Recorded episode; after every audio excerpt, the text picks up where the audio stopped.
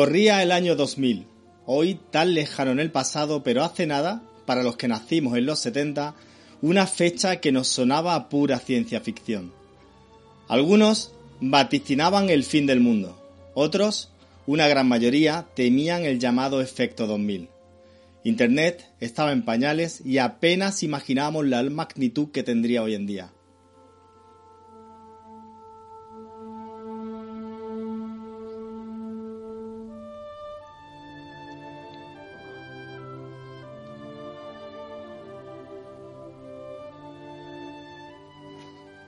Y entonces ocurrió. El 2 de noviembre del año 2000, con el usuario Time Travel 0, un hombre comenzó a discutir sobre la posibilidad de viajar en el tiempo en un foro de Internet. Después de detallar con pelos y señales los seis puntos primordiales para que una máquina del tiempo funcionara de manera eficiente, Time Travel aseguró venir del futuro. Su nombre, John Titor, y quizás el último caso más importante de apariciones inquietantes.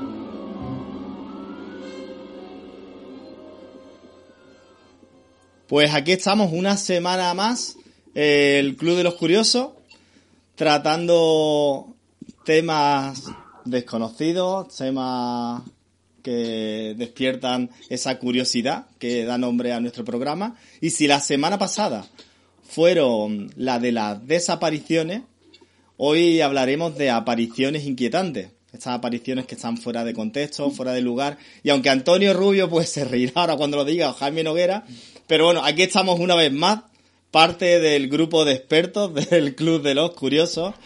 Y, hoy además con, uno de nuestros invitados que, que la verdad seguimos sin entender cómo está aquí con nosotros, que es el señor José Manuel Fría. Muy buenas tardes.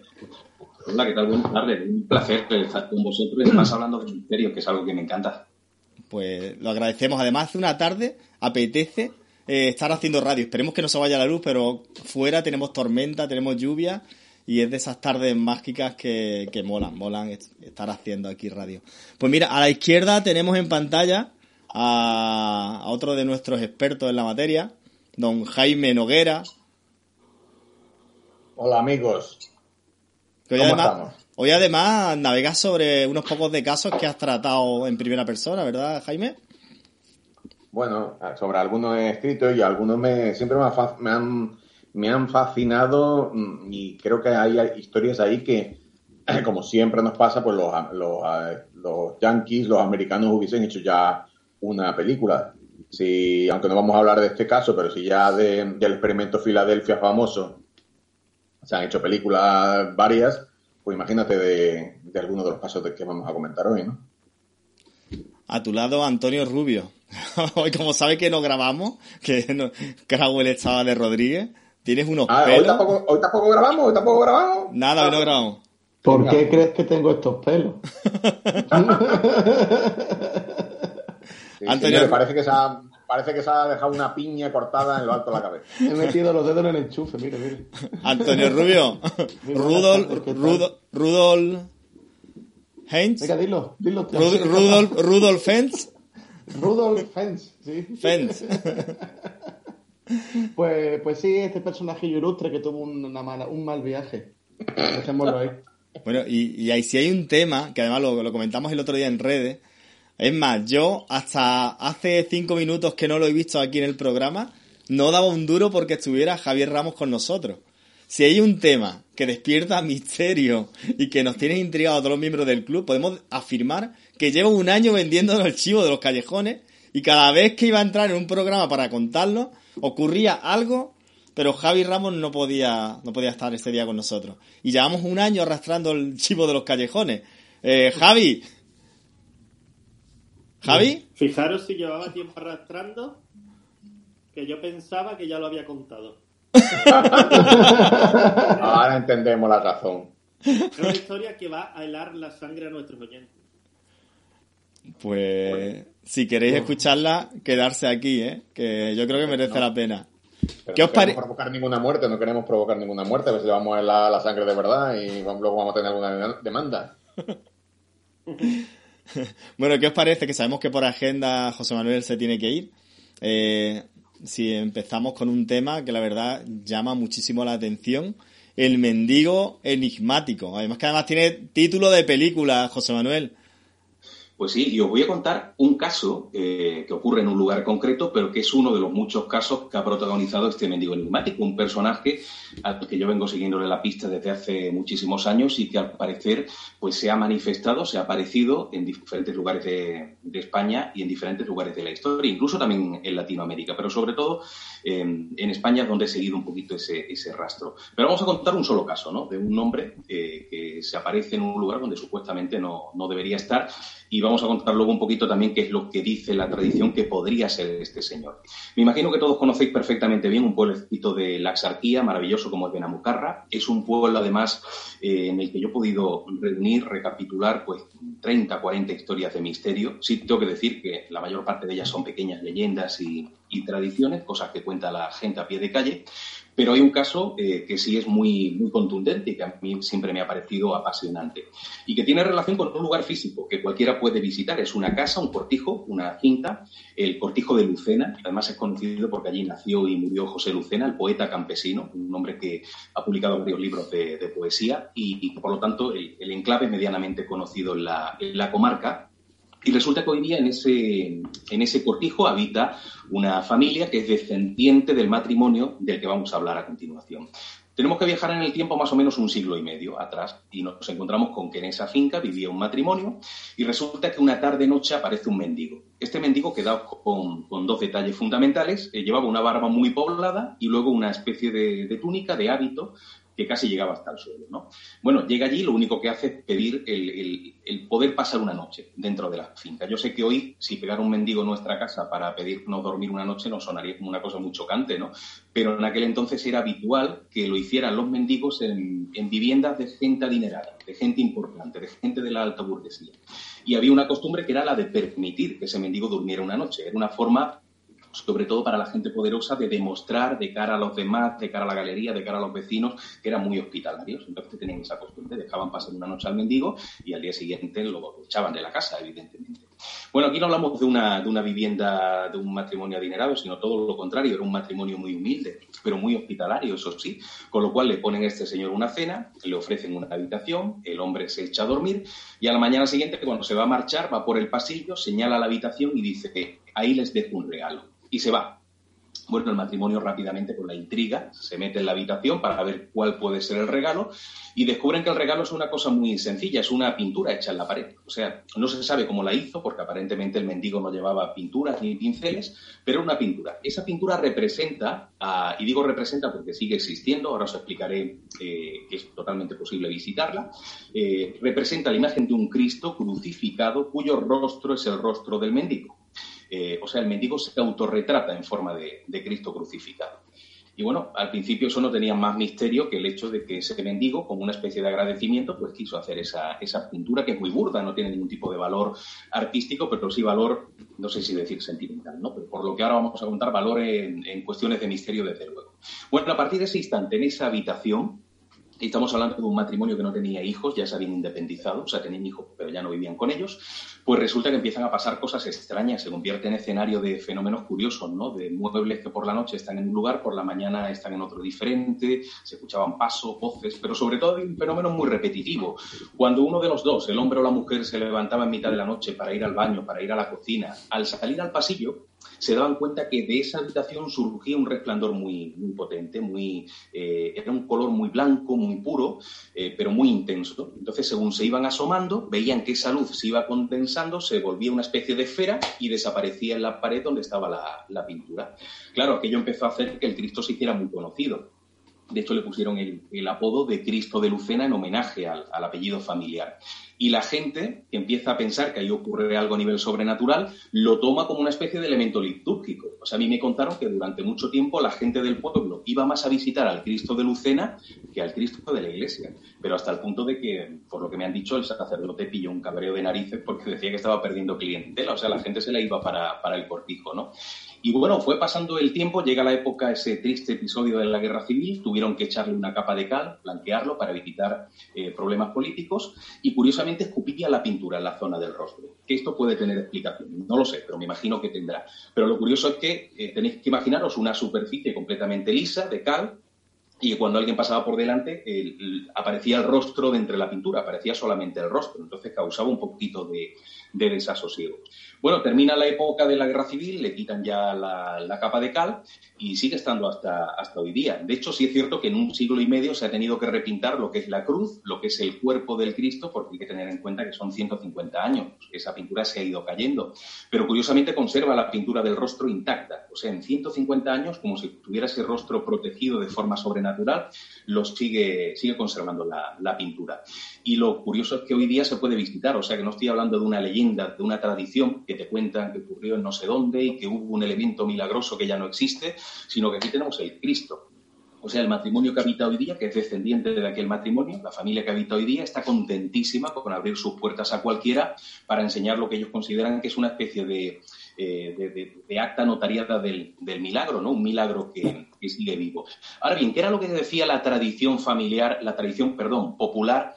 ¿Qué era este personaje? Porque os he contado el caso de Benamocarra, pero por ejemplo tenemos en Málaga capital el famoso Cristo de Cabrilla, que fue eh, destruido en la época de la Guerra Civil, en la, creo que fue la quema de iglesias del 31, pero ese Cristo de Cabrillas es de finales del siglo XVIII y ocurre una historia similar a la que os he contado. O sea, resumiendo, resulta que donde hoy día esta plaza de Arriola número uno era el palacete de los señores de Cabrilla y una tarde-noche llega un mendigo, de barba muy poblada, túnica que le llegaba hasta el suelo, pide pasar una noche. Bueno, el señor de Cabrilla, que era un tipo muy hospitalario, le pone un plato de comida y luego lo mete en la habitación, pero echa la llave por fuera. Eh, era hospitalario, pero no tonto. Igual pensaría que el mendigo se iba a levantar en mitad de la noche y iba a arrasar con media casa. Bueno, a la mañana siguiente, viendo que este mendigo no hacía ningún intento por, por salir, no pegaba en la puerta, no movía el pomo, decide abrir. Y se encuentra dos cosas muy curiosas. La primera que el mendigo ya no está, a pesar de que la puerta estaba cerrada por fuera y los ventanales estaban cerrados por dentro. Y lo segundo, y creo que más importante, sobre la cama ha aparecido una talla de Jesús de Nazaret, tamaño natural, como la de cualquier iglesia, cuyo rostro era el rostro del mendigo. Bueno, aquello fue considerado un milagro tan impresionante ese Cristo fue procesionado en procesión solemne al convento de Santo Domingo, que está enfrente, y fue ubicado en su retablo. O sea, no hablamos de leyenda ni de tradición. Y fue conocido como nuestro Padre Jesús de Cabrilla en homenaje también al apellido familiar. Es más, para darle más peso eh, histórico a esta historia. Resulta que en Semana Santa fue procesionado durante muchos años, como nuestro Padre Jesús de Cabrilla, y curiosamente por donde pasaba la procesión decía la gente que había ventanales que se abrían solos, había puertas que cimbreaban, con lo cual eh, la gente al Cristo lo quería mucho, pero en Semana Santa lo quería lejos, o sea, no, no le gustaba que pasara por delante de sus viviendas. ¿no? Ahora bien, ¿qué es lo que viene a decir la tradición popular que era este mendigo? Que, como digo, se ha aparecido en muchos lugares de España, en, muchos, en muchas épocas diferentes, siempre ha dejado un regalo, una especie de presente y se conservan muchos de ellos en iglesias, en ermitas, en, en, conventos en casas particulares. Se decía que era la encarnación de Jesús de Nazaret que venía al mundo para comprobar si hay hospitalidad entre la gente y si tú le demostrabas hospitalidad, él te daba un regalo. Y esos regalos han perdurado con el paso del tiempo. Como digo, yo tengo por aquí un listado de muchos lugares de España donde se ha aparecido ese curioso mendigo, aparece de la nada, deja el regalo, una vez que tú le ofreces esa hospitalidad, luego desaparece, pero esos elementos han seguido obrando prodigios, ¿no? Yo, por supuesto, no creo que fuera Jesús de Nazaret, ni mucho menos. Ahora que el personaje existió, eh, que realmente se le ha visto en muchos lugares y que han quedado pruebas de su existencia y han quedado eh, viejos legajos donde se habla de él, eso, desde luego, no tengo ninguna duda de que, de que existió. Ahí tenemos esas, esas pruebas, ¿no? Eh, ahora, ¿qué es lo que era este personaje? ¿De dónde venía? Pues no lo sé, pero desde luego ha estado en muchos, en muchos enclaves. Y creo que Noguera tiene... Sí, sí, lo estoy viendo. José Manuel, dime. No, es que fíjate, eh, cuando estabas contando todo, me ha sonado mucho a, a, la, a la, mitología nórdica. Eh, resulta que Odín, que sería el que, bueno, el, es el padre de todos los dioses, el dios eh, superior a Odín, eh, le, se, es, un aficionado a visitar Midgard, que sería nuestro planeta, nuestra tierra, la tierra de los humanos, disfrazado de mendigo, y lo que hace es ir eh, de casa en casa pidiendo alojamiento, que le dejen allí dormir una noche y que pone a prueba a los habitantes de la casa. Es un cuento recurrente que hay en, en, la mitología en la mitología nórdica y me ha llamado mucho la atención, fíjate, al, a lo que estabas contando, porque es una historia muy parecida, ¿no? Me parece muy sí, similar. Sí. Es curioso, yo creo que... Eh, Javi, ja, perdón, perdón, perdona. Un momentito, un momentito. Eh, eh, ja, eh, Javi Ramos, levanta la mano y te doy paso, que si no nos pisamos. Venga, Javi, pues, habla. Nada, que digo que si también te pinta la casa. Porque es que eso de invitar a alguien que te pinte la pared de la casa, a lo mejor hay gente que no le haga gracia. Eh, Fría. Era un chiste malo, fría. Fría, fría iba, iba, iba, no, estaba esperando a ver si Noguera decía algo sobre la tradición, sobre el tema de la, de la pintura, porque yo tengo muy poquitos datos ¿no? de, esa, de esa tradición nórdica, la conocía, pero sí es cierto que nunca la he asociado con esta historia al 100%, porque si me hubieran contado algo de lo que no queda rastro físico, diría, bueno, seguramente es una tradición adoptada y adaptada eh, aquí en nuestro país, ¿no? Pero claro, hablamos de elementos que, que han quedado ahí, que, que están en las crónicas eh, antiguas, ¿no? Tenemos esa pintura Menamocarra, tenemos el Cristo de Cabrilla que fue destruido, pero hablamos de elementos que son físicos, por lo cual el personaje seguramente tuvo que existir, ¿no? Es claro. posible que con el paso del tiempo se haya engrandecido, se haya adornado eh, la historia, pero, pero por lo menos tiene un origen físico, un personaje de carne y hueso y unos elementos, ¿no? Que, que por lo menos existen, con lo cual no creo que se haya adoptado literalmente una tradición eh, y que sea simplemente fábula, ¿no? Porque existen no, no. esos datos. No no digo que se haya adoptado, ni mucho menos. Lo que digo es que me, me, me, llama mucho la atención el parecido. En el caso de, en el caso de Odín, lo que sucede, la, lo, no dejaba pinturas, pero dejaba niños, porque venía, entre otras acciones, cepillarse a alguna de las, de las mujeres con las que pernoctaba en la casa y todo eso, y, y luego nacían, nacían niños. O sea, era una cosa más física que otra cosa, que artística, digamos. Sin huesos. José Manuel. Sí que este personaje, supongo, como has dicho que has estado siguiéndolo, quedaría para escribir un libro de la ante la cantidad de casos en las que los que se ha visto este mendigo enigmático. Sí, daría, daría para un libro sin duda, ¿no? Porque ya te digo, no solamente es la historia del mendigo cuando se aparece y el elemento que deja, sino que luego muchos de esos elementos con el paso del tiempo y en el momento actual siguen obrando prodigios. Hay muchos, eh, ya no hablamos solamente de pinturas o de tallas, ¿no? Hay, por ejemplo, eh, candelabros, hay eh, objetos de todo tipo, ¿no? Que dejaba ese mendigo y que luego se han seguido utilizando como elementos de devoción y que supuestamente han obrado prodigios, han curado supuestamente enfermedades, personas que, han tocado esos elementos y les han pedido que se cure una enfermedad concreta, supuestamente se ha, se ha curado. Ahí puede entrar en juego, evidentemente, la sugestión, pero quiero decir que son elementos que han seguido manteniendo una historia curiosa con el paso del tiempo. Y yo creo que recopiladas como 20 historias o algo así. O sea, efectivamente daría para, para un libro. Este personaje muy curioso, muy llamativo. Y además, eh, creo que el último testimonio que, que conseguí si no me equivoco, es de la década de los 40 del pasado siglo. O sea, estamos hablando de cosas que han ocurrido hace tres, cuatro siglos, pero que también han pasado hace algunas décadas en el siglo pasado. Creo que fue en un pueblecito de Extremadura, década de los 40, cuando aparece ese último mendigo al que yo he tenido acceso. Igual se ha seguido apareciendo en otros lugares, ¿no? Pero década de los 40 lo situé en, en Extremadura, ¿no? Y de nuevo ofrece un regalo, una familia que le da de comer y ese objeto, eh, no recuerdo ahora mismo cuál era, creo que era un, una especie de candelabro, eh, se sigue conservando y sigue operando eh, acontecimientos sobrenaturales según la gente del entorno. Bueno, pues me parece súper interesante. ¿Alguien tiene algo que preguntarle a José Manuel antes que se nos marche? No tiene nada que ver el mendigo con, con la película de Kung Fu, el mendigo mente- misterioso, ¿verdad?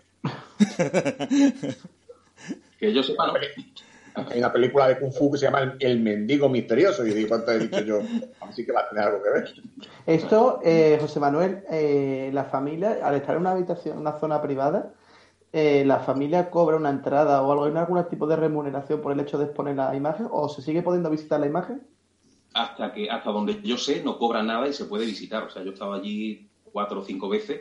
Eh, quien me abrió era un señor mayor, el dueño de la, de la vivienda, y, y, bueno, nunca me ha dicho de cobrar nada ni de pedir donativos. Bueno, imagino si, que si pasara como por las caras de Belme y hubiera allí cola de gente desde por la mañana hasta por la noche, al final tendrían que pedir algo más que nada para, para, para, mm, suplir un poquito esa falta de intimidad. Pero hombre, eh, allí yo creo que rara vez se acerca alguien a ver aquello y en esas ocasiones no te cobran. Tú entras, ves la, la pintura incluso te cuentan la, la, historia. Y, hombre, yo la última vez que fui fue hace ya unos cuantos años, ocho o nueve años, pero por lo que me han dicho hay gente que la sigue visitando y ya te digo, no cobran absolutamente nada porque muy ocasionalmente la visita alguien. Guay, gracias. Bueno, pues José Manuel, qué, qué decirte, muchísimas gracias por estar aquí con nosotros una vez más. Nada, vosotros, sabes que puedes contar conmigo cuando quieras. Te, te vemos esta noche en Cuarto Milenio. Estupendo. Muy bien, muchas gracias. Un abrazo a todos. Chaito, José Manuel. Hasta luego. Hasta luego. Antonio Rubio. Hola. Bueno, a, a ver qué nos cuenta de, de este Rudolf Fentz. Bueno, yo de hecho vuelve, vuelve a ocurrir que vuelve a ocurrir que no, no tenía ni idea del personaje que me, que me habéis encasquetado. Porque voy a ser sincero, no lo elijo, me lo encasquetáis. Cuando no es mi tema, me lo encasquetáis y ponéis a estudiar. Oye, que lo agradezco porque he hecho unas mañanas de domingo fantásticas. eh, pues mira, este caso de Rudolf Fenn eh, me gusta mucho, pues porque es un poco elige tu propia aventura. Eh, tú puedes, claro, tú puedes elegir, pero el oyente, ¿no? El oyente puede elegir eh, tomárselo como un hecho real o como una leyenda urbana. Que hay personas que defienden el hecho real y personas que defienden la leyenda urbana. No me voy a decantar por ninguna. Simplemente voy a soltar la información y la gente, pues, que re- relate o, o coja el relato que más le guste. Oye, Antonio, Eh, Antonio, ¿sí? antes, de, antes de que empiece, si tú supieras, estoy haciendo el programa con microinfartos, ¿eh? ¿Por Porque, qué? porque veo ir y venir a Javi Ramos, ¿sabes? Que aparece la imagen, desaparece. y estoy. ¿Quieres, es- ¿quieres que lo haga Javi antes? No, no, no, no. Vamos a, vamos, a, No, vamos a no. generar esa tensión del chivo de los callejones. que la gente aguante ahí. Bueno, Venga. pues venga, lo voy a intentar hacer rapidito. En el año 1951, en, Times Square, en la arteria de Nueva York, eh, un, día de julio, un verano de julio de mucha calor, a eso de las ocho y media de la tarde, aquí primero encontrazo que me encuentro con lo de la leyenda urbana, porque sí se dice eh, el mes, se dice el año, se dice la hora, pero en ningún momento queda registrado oficialmente el día que es. Solo se habla de un día de verano de 1951 en Times Square, donde la gente pues andaba con normalidad, todos exceptuando una persona. Una persona que se encontraba en mitad de la avenida principal, rodeado de las luces de- típicas de esa calle. Eh, de esta manera, asombrado con los rascacielos, mirando hacia arriba, desorientado. mm, no se terminan de poner de acuerdo la gente con si estaba asustado, si estaba flipándolo, si estaba eh, asombrado. Lo que sí es que uno de los conductores que tiene la mala suerte de pasar por esa carretera en esa hora se lo lleva por delante, lanzándolo varios metros por el, por el aire. Al caer, pues claramente cae muerto y rápidamente se, se persona allí la propia la, la- policía de Nueva York. Eh, empiezan a ver algo extraño en ese señor. Es un señor de apariencia, pues, de no mucha edad, en torno a unos 29, 40, 30 años, vestido de, de una época, vestido de época en la cual no, no coincide con los años 50 de Nueva York, ya que llevaba pues una vestimenta muy típica de mediados del siglo XIX. Incluso, hemos vuelvo, vuelvo a repetir, que estando en julio, eh, consiguieron darse cuenta de que, bueno, consiguieron darse cuenta, se veía llevaba un chaquetón eh, de, de piel oscura de, que era imposible llevar en Nueva York en esa época del año. Eh, la policía, claramente, al ver este episodio, empieza a rebuscar entre sus bolsillos y ven en monedas y billetes que eh, eran legales, eran dólares, pero hacía mucho tiempo que no se creaba ese tipo de dólares, ya que eran pues de una estampa distinta, era una moneda diferente, estaba cursada en un año muy, muy, muy lejano, pero estaba en perfecto estado. Así que una sorpresa más que se llevaban, pero es que no fue solamente esa, sino que encontraron también visitas, eh, tarjetas de visita de trabajo con el nombre de esta persona, de este Rudolf Fenn. Y rápidamente el policía encargado del caso, lo primero que tiene que hacer es buscar a la familia, empieza a investigar todos los eh, Fenn de la zona de Nueva York, eh, estuvo mirando extranjeros, porque viendo la ropa esta que llevaba, pues pensaban que era uno de los que podían venir de la Europa huyendo de todo la, crisis de la, de la, guerra mundial, pues huía a Estados Unidos en plan de esa vida, esa confort en la vida americana. Eh, empieza a llamar a todos los Fenn y nadie conoce a este Rudolf Fenn, nadie lo, lo, lo reconoce. Y no es hasta que encuentra, encuentra el nombre de Rudolf Fenn Jr. como una persona que había muerto hace unos 10 años, es decir, en torno de los 40, allí en Nueva York. Su viuda sí, sí estaba viva y, y la llama. La llama y le dice, usted me encontrado aquí, el señor Rudolf ha muerto. No, pues mire, mi marido no es. La curiosidad es que empiezan a, a describirle, a, decirle las cosas que llevaba, el, el el tiquecito que llevaba de Rudolf Fenn, eh, donde trabajaba y demás. Y esa mujer se queda un poco en shock diciendo, oye, usted está hablándome de mi suegro. Mi suegro que nació en el año 1840, creo que era, 1840, 1846. Eh, hace un siglo que nació mi suegro. Y no solamente eso, es que en el 1876 mi suegro desapareció. Se fue al, al campo a andar y nunca volvió él era fumador por lo visto, su mujer dejaba fumar. Escucha, eso es muy, de, eso es muy de. Eso es, eso es la película. Se fue a comprar tabaco. Eso, eso, el, como, como, en el programa El Diario de Ana Rosa, ¿no? Era... Totalmente. Y aparece, pues casi 100, eh, casi 80 años después, allí en Nueva York y le, y le atropella un coche. Ahora, leyendas que dicen, ¿no? Eh, primera, abducción de extraterrestre. Segunda, es un viajero del tiempo. Tercero, ese pobre, ese pobre señor iba paseando por el campo hasta que pasó a una dimensión paralela y entró en Nueva York de los 50, de 1950. Y mi versión, pues, mal día tenemos todos, ¿no? no, hombre. Una mala tarde la tiene cualquiera. Claro, tú imagínate. Una, claro, una mala tarde tenemos todos. Espérate, Javi, Javi quiere decir algo. Javi. Sí, me recuerda un poco a la, a la, bueno, la famosa historia que algunos dicen también que es leyenda urbana, otros que no, del matrimonio que iba a Santiago y desapareció y, apareció en Santiago de Chile. Iba a Sevilla. O sea, que, eso es, esos saltos temporales, ¿no? En el, en el espacio-tiempo. Yo lo que sé es que esto es una pasada. O sea, tú imagínate ese policía cuando, el, aunque sea una broma, eh, el microinfarto de ese policía diciendo, macho, ahora yo qué hago con el muerto este. Eh, Jaime, ¿tú qué sabes de esta historia? ¿De esta historia que ha contado Rubio?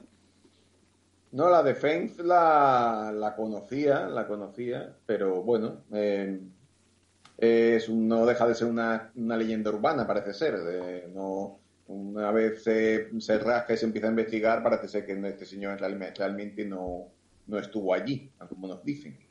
Claro, esa es la cosa, que yo no quiero decir que, la gente piense lo que piense, yo suelto las versiones, porque hay gente como Alberto, Jaime, es que hay gente como Alberto que le gusta, que le gusta la magia y la gasolina.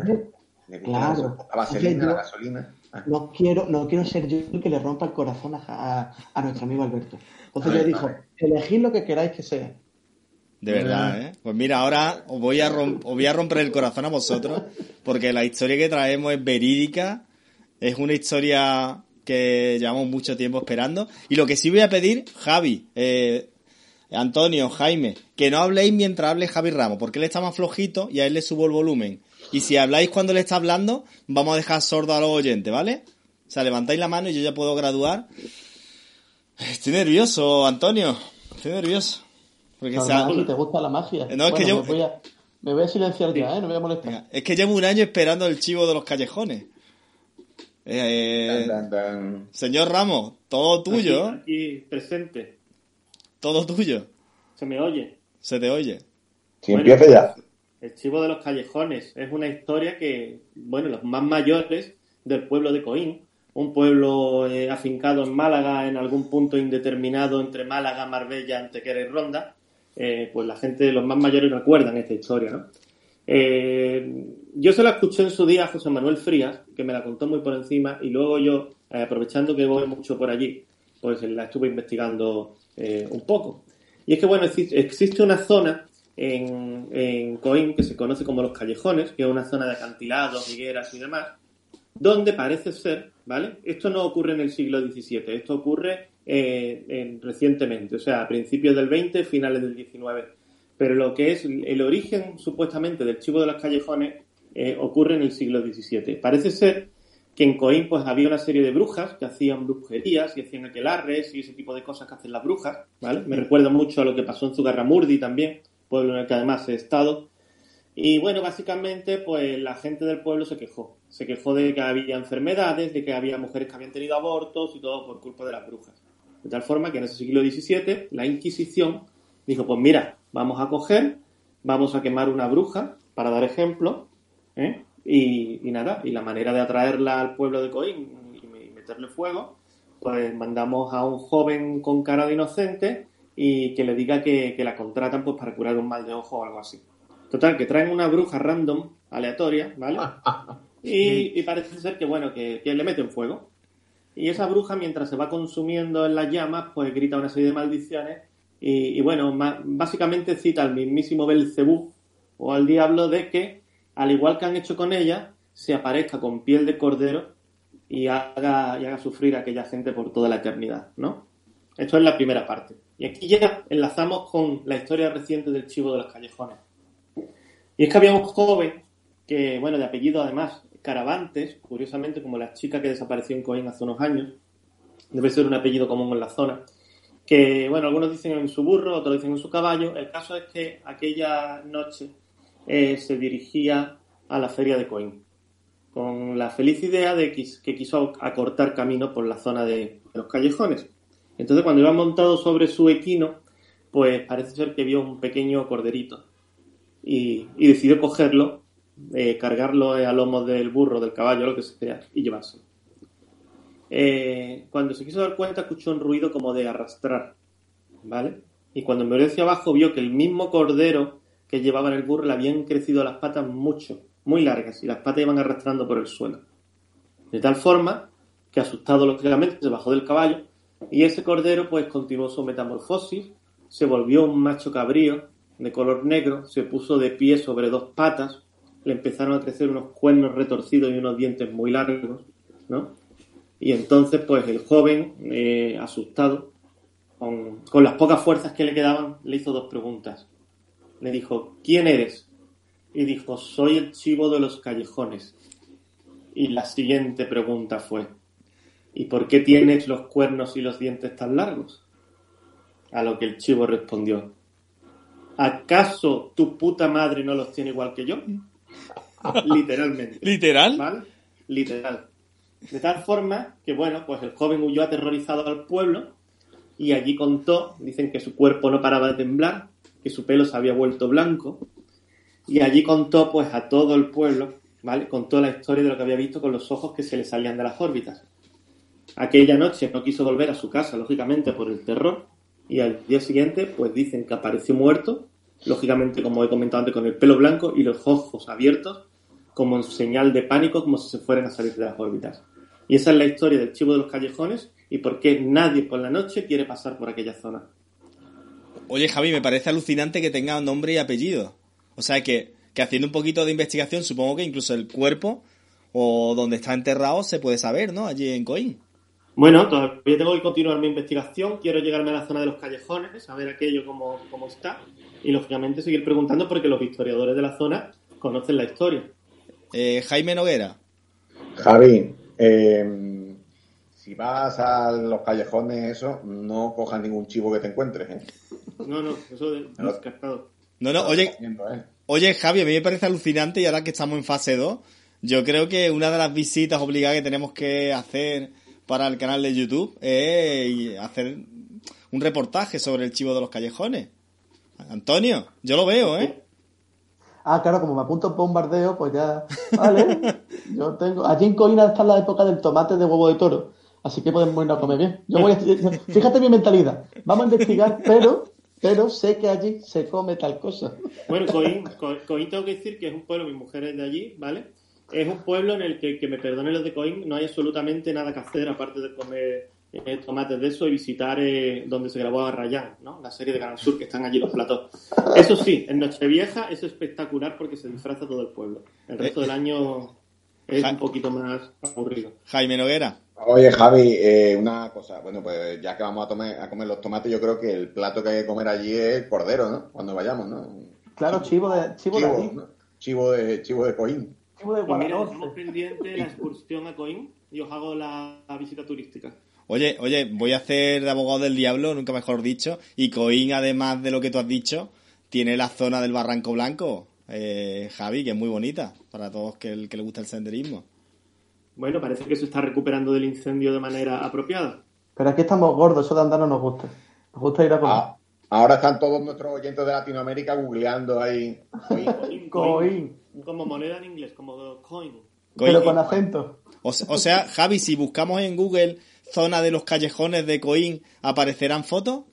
Lo que aparecerá será la historia de Laura Flores, que es la que mejor lo narra de todo, de todo el mundo en la revista Gibralfaro, precisamente, que se me ha olvidado citarla, en la revista Gibralfaro en Leyendas e Historias de Málaga. Laura Flores, el chivo de los callejones. El chivo, que- efectivamente, por Laura Flores, ya, ya lo tengo aquí. Gibralfaro.uma. Sí, pues recomiendo a los oyentes que lean la- eh, Laura Flores, el chivo de los callejones, porque da muchísimos detalles y la verdad que de todas las historias es la más completa que hay sobre el chivo. Hay que decir que yo en esta revista de gibralfaro.uma eh, escribí un artículo. La cosa es que como era para probar una asignatura, ni me acuerdo de qué era, yo copié allí de pasar para los trastos. Eh, Jaime, Dígamelo todo. ¿has levantado la mano? No, no, yo no, perdón, me he estirado. vale, vale. Que Nos, nos estamos viendo y parece que levanta la mano, pero en realidad me estaba estirando. Bueno, pues lo tengo clarísimo, Javi. A mí me ha despertado la curiosidad el chivo de los callejones. Y creo que la siguiente quedada del Club de los Curiosos, irnos a comer los tomates cojones de toro. Y... Cojones, no, coño. Cojones de toro. Qué bestia, eh. Como coño. Comerle los cojones a un toro. Huevo de toro y en singular huevo, huevo. No pare, huevo, huevo. A ver, he usado un sinónimo, ¿vale? Vaya, Ya, vaya, ya, vaya. no, ni modo, ah, Un superlativo. La Vamos a hacerlo. castañuela, la castañuela de toro. bueno, pues nos vamos ahí al, a Coín. Nos vamos a la trocha. Como, Sabes que el centro comercial está muy guapo. No, la trocha es deprimente, la trocha es deprimente. Yo lo voy a llevar mejor. Haciendo, haciendo amigos, Javi Ramos, ¿eh? desde tiempo inmemorable. Pedimos disculpas a todos los responsables de la trocha. Bueno, pues- Muy bien. Pues nada, de gente de Coín. Tengo allí un grupo de amigos que tienen una ONG, además, con perritos que ayudan a niños autistas. Desde aquí les mando un saludo que tiene un pueblo chulo, hombre. Eh, Javi, no seas negativo. No, si el pueblo está muy bien. Eh, Que la parte que no han destruido para construir. En la casa de su suegra. No, deja- dejamos hablar a Javi. eh, Es que Antonio, eh, Javi está muy bajito y lo subo. Lo subo de volumen. Javi, habla. Sí, nada, que Coín la parte histórica está muy bien. Lo que pasa es que en su día, hace unas décadas, con el boom inmobiliario y demás, pues se destruyeron muchas casas antiguas, muchos molinos, para construir eh, pues casas modernas y, y de dudoso gusto estético, ¿no? Pero bueno, sí, tiene, Coín tiene su historia, hay eh, cosas muy interesantes, tiene una virgen, que es la Virgen de la Fuensanta, que dicen que creció en una cueva, que es otra aparición misteriosa. Hicieron una ermita muy chula, donde hay un paseo muy bonito y donde se come magro con tomate. O sea, en Coín sí hay, lo, lo que no hay es socio. Pero, pero por lo demás el pueblo está muy bien. Pero el magro con tomate se comentó en la provincia, Javi Ramos. bueno, pues después de arreglar un poco la publicidad que hemos dado de Coín, eso, decir que, que es un pueblo muy bonito, que hay que visitarlo y que por supuesto nosotros estaremos allí para, para estudiar el caso en, en primer plano, ¿no, Jaime? Claro, sí, claro. con visita claro a los, calle- a los callejones y, y nada, y si no, pues nos llevaremos a nuestro reportero más dicharachero Javier España para que entreviste a, lo- a la gente del lugar preguntando por el tema. Yo lo compro, lo compro. Y, y yo me quedo comiendo allí mientras hace Javier eso. Bueno, pues nos vamos con Jaime Noguera. Me cuesta siempre cuando está Javi Ramos y Jaime Noguera al lado, voy confundiendo nombres, ¿eh? ahí tengo un problema. ¿eh? Eh, Jaime Noguera, Pero eso es todo- los mismos problemas que tienes con la mano derecha y con la mano izquierda, que... Vamos, que eh, derecha, izquierda, arriba, abajo, esto con pequeños problemas conceptuales que tú sueles tener. Sí, Pero de- bueno, que no pasa nada, tío, te queremos igual, ¿eh? ya sabes que me suelo poner pulseritas y eso para distinguirla. Ya lo sé, ya lo sé, ya lo sé. Bueno, No, pues pues se pone- de hecho, quiero decir a los oyentes que se ponen unas pulseritas que tienen como una etiqueta y en una pone derecha y en otra pone izquierda. Y claro, y el problema es que alguna vez se va con prisa y se las pone equivocada y ya la va liando todo el día. los niños verdes de, de Wolpit, de Van, Wolpit. de Van Joss, el soldado teletransportado. Además, tenemos que decir que vamos a subir fotografías a redes sociales y en el en nuestro canal de Aivo para que veáis un poco. De hecho, voy a buscar también los callejones de Coín y el tema que del que ha hablado Antonio Rubio para subirlo también, ¿vale? O como ponga, lo mío es la Quinta Avenida. Para poner. No, puedes buscar, puedes buscar que sí está eh, esto en el periódico de su muerte, el que aparece, no sé cómo se llama eso, ¿cómo se llama? Ustedes que soy antiguo. Lo de que se pone en el periódico cuando te muere. Scal, es que Una, esque- una La esquela. esquela. Esquela, eso. Yo ahora mando un WhatsApp, no con una esquela. Verdad, ¿eh? Pero bueno, las esquelas siguen estando, ¿eh? Sí, Aunque sean pagas tú. digital. Yo tengo una esquela cuando muera. Alberto, te la apunto. Qué detallito. de verdad. Bueno, Jaime Noguera, vámonos contigo. Vale, venga, vamos. Pues eh, vamos a tener que retrotraernos al siglo XII, a la- los- al año 1100, eh, a Inglaterra, donde eh, durante el reinado del rey Esteban, en época de cosecha, los aldeanos de Woolpit, pueblecito de allí, pequeñito, una aldea, se, encontraron con dos niños salidos de la nada, un hermano y una hermana que se encontraron a lo lado de lo que se conoce allí como un pozo de lobo, que son agujeros, en aquella época se hacían agujeros para cazar a los lobos, que en aquella época eran una plaga, entonces se hacían esos agujeros. Pues de, bien, en, en vez de un lobo, de ahí salieron un niño y una niña cuya piel era de color verde. Porque muchos habrán escuchado cuando le he dicho lo de los ni- cuando se ha dicho lo de los niños verdes, habrán pensado lo del chiste ese que del, tan, tan antiguo le decían. No, Exacto. te llaman pelos verdes, ¿no? No sé. de los pelos, ah, verdad, de los pelos verdes que hacían. Porque, ¿cómo era? Porque tiene el pelo verde, ¿no? No sé, mamá, no sé, y se subían así todos los mocos para, para arriba, ¿no? En fin, que es- estos chicos eh, tenían la piel de color verde, no solo el pelo, y ah, eh, hablaban en una lengua desconocida. Su ropa estaba hecha de forma rudimentaria y se dice como si tuviesen puestas unas camisolas rústicas. Y eh, eh, los niños fueron llevados a la casa de un tipo con cierto, con cierto dinero, Richard de Calm, y eh, se negaron a comer alimentos durante varios días. Solo comieron cuando se les ofrecieron habas crudas. Parece ser que también por el tema del, el tema del color. Y luego ya más adelante se fueron, a- se fueron adaptando a la, a la alimentación normal eh, que parece ser que tenía algo que ver con su color, porque de hecho, en cuanto empezaron a comer normalmente, eh, se les quitó el color verde.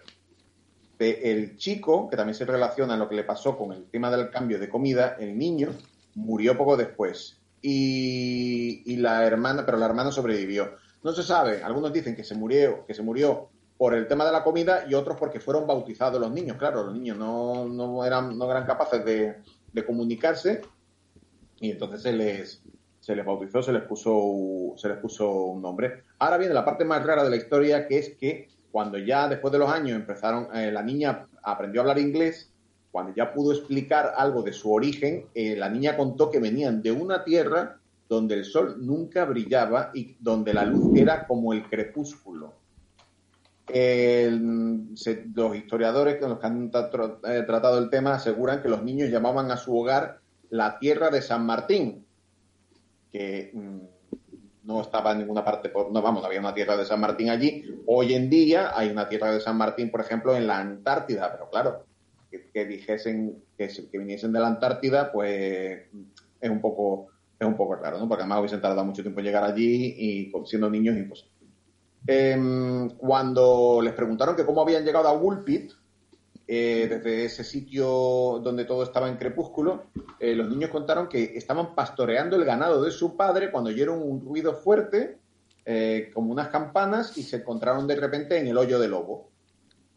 em, la chica mm, después trabajó mucho tiempo como sirvienta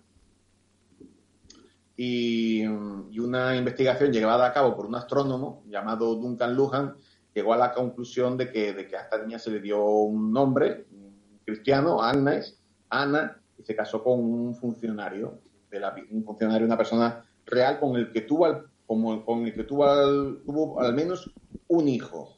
Eh, algunos médicos, aquí estaría bien que estuviese nuestro amigo Osorio, sugieren que probablemente los niños padecían una enfermedad llamada clorosis, es una enfermedad anémica que, se caracteriza por dar un tinte verdoso a la piel. Eh, esta enfermedad también se llama morbus virgineus o la enfermedad de las vírgenes. Y hoy en día se podría atribuir a la anorexia nerviosa o a la simple anemia. En aquella época se consideraba una condición histérica relacionada con el útero y decían que solo podía curarse en mujeres jóvenes por medio del matrimonio, ya que a través del coito el semen asentaba el útero. Fijaros qué cosita más bonita lo que acabo de contar. Y luego te critican, tú sabes. Bueno, pero eh, No es su culpa. buscando, vamos a ver, si yo qué quieres que se diga, si dicen que la clorosis, si hablan de que la clorosis es el morbus virgineo, yo qué quieres que haga. Hijo mío, pues es una de las explicaciones que dice que a lo mejor, que claro, que a la niña lo que le faltaba era conocer a hombre, conocer macho para que se le quitase el color, pero lo que pero dice que se le quitó antes, que no hizo falta porque fue por el color de la piel. Pero bueno, también, también hay, hay una enfermedad que se llama fabismo, que es ah, una alergia eh, a, los, a, la- las judías. Y además, que con esa alergia no es que te pongas malo, es que te puedes morir. Es muy común en los niños y ataca los riñones. Entonces produce una palidez, ictericia, que podría esto ser, tener que ver con lo del color verdoso, pero, pero también podría tener, estar relacionado con la muerte del niño, ¿no? Eh, respecto a este idioma extraño que hablaban, los dos niños al principio se su- sugieren los investigadores que se trataban en realidad de dialectos flamencos. Se hablaban en el norte de Bélgica y en el sur de los Países Bajos y que a lo mejor en realidad simplemente eran unos niños flamencos que habían, pero claro, cómo habían cruzado el mar y el, y el Canal de la Mancha hasta, hasta llegar allí, ¿no? Entonces ya evidentemente ya después de después de aquello esa historia quedó en la quedó quedó mm, registrada y, mm, y algunos tienen la teoría de que eran extraterrestres, seres de otras dimensiones, de un mundo paralelo, etcétera, etcétera, etcétera. Sí es curioso, que eso a lo mejor no sé si eh, Javier Ramos podrá aportar algo, es curioso que hay un, un, un sacerdote, un, un religioso, Gervasio de Canterbury, eh, que describió el impacto de un asteroide eh, la, noche, en una noche cercana a la fecha en la que se encontró luego a estos niños. Eh, además lo dejó registrado, eh, dijo que una noche eh, vio en mitad de la noche se encendió una luz en el cielo de color rojizo, salió del oeste sobre las 2 de la madrugada emitiendo parpadeos de forma constante, eran como rayos. Eh, a lo mejor también podrían ser una, una ¿cómo se llama, Javi? Una estrella, una estrella no boreal, no, un luces boreales, ¿no? Aurora, Aurora Boreal. Aurora, eso estaba diciendo yo, se me ha ido el, se me ha ido el, a lo mejor simplemente podría ser una aurora boreal y no una nave espacial que se estrellaba con dos niños, a lo mejor estábamos hablando de los Supermanes de, de la época medieval. Yo Y- pregunto, Pregunta, eh, ¿dónde ha dicho que es? ¿Pulpi, Almería? ¿qué Pulpi Almería? Hay un pueblo en Almería que se llama Pulpi. No, no, esto es Woolpit, que es en, eh, en Inglaterra. Woolpit. W-O-O-L-P-I-T. Respecto a un niño inglés verde no lo veo tan raro. Ten en cuenta cuando ¿Verdad que no? Cuando te Sí. comer muchas zanahorias te vuelve naranja, de color naranja, dice. Sí. Pues a lo mejor Y si comen muchas judías. Y si comen muchos chetos también. Pero bueno. Eh, Pero lo más curioso es que eh, esta historia que estamos hablando, que es del siglo XII, luego aparece prácticamente copiada, lo que me recuerda a lo que estábamos hablando de Odín y este señor, este mendigo extraño que comentaba el amigo Frías. Esta historia aparece calcada en una población de Barcelona llamada Banjos, o Ban- Banjos, no sé cómo se pronunciaría, o Banjos, igual, en eh, 700 años después.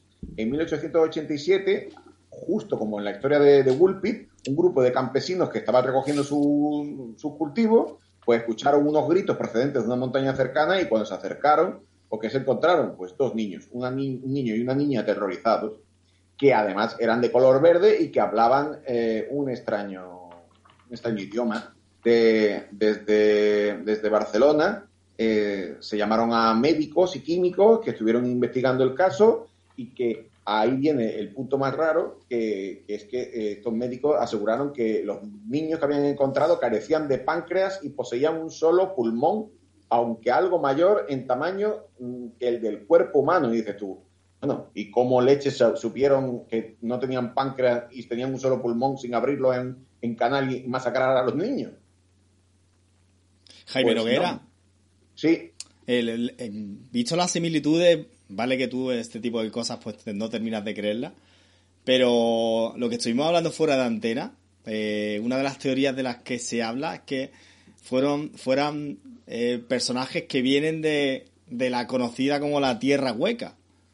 Sí, bueno, eso se, eso se, ha- sí, se asoció también, a, también al hablar del tema de la, de la Antártida, ¿no? Y además porque ellos hablaban de un sitio que estaba continuamente en penumbra y estaba la leyenda de la, la historia, bueno, una, una magufería de estas de la tierra hueca, eh, que claro que podría ser esa tierra en penumbra de la que, de la que hubiesen venido estos seres de, de color verde. Además, pasa lo mismo en esta historia de, de- de esta historia catalana, o sea, pasa lo mismo con que no, no comen nada, el niño que no come se acaba muriendo, la niña empieza a co- a comer verdura cruda, judías verdes sobre todo, y, consigue salvarse, y al final la niña en las dos historias acaba casándose con alguien de cierta, de cierta alcurnia y, llega a tener hijos. Con lo que diré, con lo que si esto hubiese sucedido de verdad, pues habría una cierta herencia, a lo mejor aunque sea aunque sea genética. Esta niña, la de la catalana, contó lo mismo, que venían de una tierra sin sol donde la gente era de color verde y que vivían en un perpetuo crepúsculo. Además, dio más señas, decía que el país de donde procedían, ojo a esto, estaba separado del, del- de España o de nuestro plano existencial, plano de existencia, por un gran río muy caudaloso. Se produjo un maremoto que inundó su país y los niños escaparon por una gruta que se encontraba cerca de- del gran río y desde ahí salieron a nuestro mundo. Y la niña además contó también que la iluminación de su mundo era mediante unas bolas solares que permitían hacer crecer a las plantas. También hay otra posibilidad que no la hemos planteado, que pues, podemos hablar de, de mundos paralelos, de todo, de universo paralelo, que todo lo que queráis, pero también mm, podría ser una trola de la niña, simplemente. Hombre, Inventarse todo, Jaime. Jaime Magufo, ¿no? El único libro que está por cumplirse de Julio Verne es la de La Tierra Hueca, Viaje al Centro de la Tierra. El resto de novelas de Verne, hoy por hoy, se han cumplido. Bueno, no, se ha cumplido. Ese libro también se ha cumplido en cierta manera, porque la verdad es que el, ser humano ha llegado a muy a una gran profundidad y si es cierto que se han encontrado no un mundo interior como el que aparece en las novelas de Julio Verne con un, sol interior, eh, sus mares, valles, orografía y fauna de dinosaurio o lo que sea, sino que sí se han encontrado que en placas muy, muy profundas de la Tierra hay grandes espacios de aire, es decir, hay grandes grutas, grandes espacios de aire en los que probablemente no se pueda ni respirar. Eh, aquí probablemente lo pueda explicar más por la acumulación de gases o por la temperatura o incluso, bueno, también por la falta de luz, evidentemente, también no se pueda, no se puede, no puede haber, podrá haber algún tipo de fauna, pero vida humana, no. Javi. Javi. Bueno, comento, hablando de lo de la tierra hueca. Lógicamente, bajo la tierra puede haber cavernas, eh, puede haber aire, como dice Jaime, pero el tema de la tierra es que en el momento que empiezas a, a bajar, empieza a subir la temperatura muchísimo. Y no estoy hablando Claro. de irnos a 5.000 kilómetros de profundidad. Estoy hablando que a, a 2 kilómetros de profundidad ya, por ejemplo, el calor es casi insoportable. Entonces, lo de la tierra hueca no tiene mucho sentido porque si la tierra no tuviera un núcleo de níquel, hierro, metales pesados girando, tampoco tendríamos magnetosfera. ¿Y eso qué es lo que haría? Que las tormentas solares barrerían la atmósfera de la Tierra, como pasó con Marte o como pasó con, bueno, con otros planetas, ¿no? Entonces, gracias a que tenemos un núcleo, es un núcleo eh, líquido que gira con alta densidad, alta presión y altas temperaturas, eh, contamos con esta protección frente al Sol. Entonces, ¿tierra hueca en el centro de la Tierra como tal? No. Ahora, que haya alguna zona inexplorada, tipo cavernas ocultas donde vivan ciertos animales en la oscuridad, pues lógicamente puede haberlo, sí. O- oye, Javi Ramos, Sí. que haremos un programa sobre, ya que te he visto con la camiseta de la NASA, hoy serás un hombre feliz, que, que, haremos un programa sobre el, el proyecto, ¿no? De Elon Musk. Bueno, son programas sobre eso y ya también, si queréis hablar de Tierra Hueca, hablamos de este señor que encontró unos grises bajo tierra y, y contaba cómo, cómo le atacaron. Pero lo de Elon Musk es muy interesante. Tenemos Pues, que, que lo hablar sobre la nueva carrera espacial. Lo segundo me interesa más, Jaime Noguera. me lo imaginaba, me lo Sí, sí, imaginaba. totalmente. Cuando lo ha dicho, te he visto los, los ojos te han hecho chiribita, te han puesto al día en sus mejores días y vamos. Eh, Noguera, el, el soldado teletransportado. Venga, pues aquí como, como hay que rellenar y no están la, no fal- nos falta gente, Y ya me, ha dicho. Albert- me ha dicho Alberto, tú tráete tema, tráete tema. Pues mira, Tío, este- toda la mierda al asador, ¿eh? Es brutal.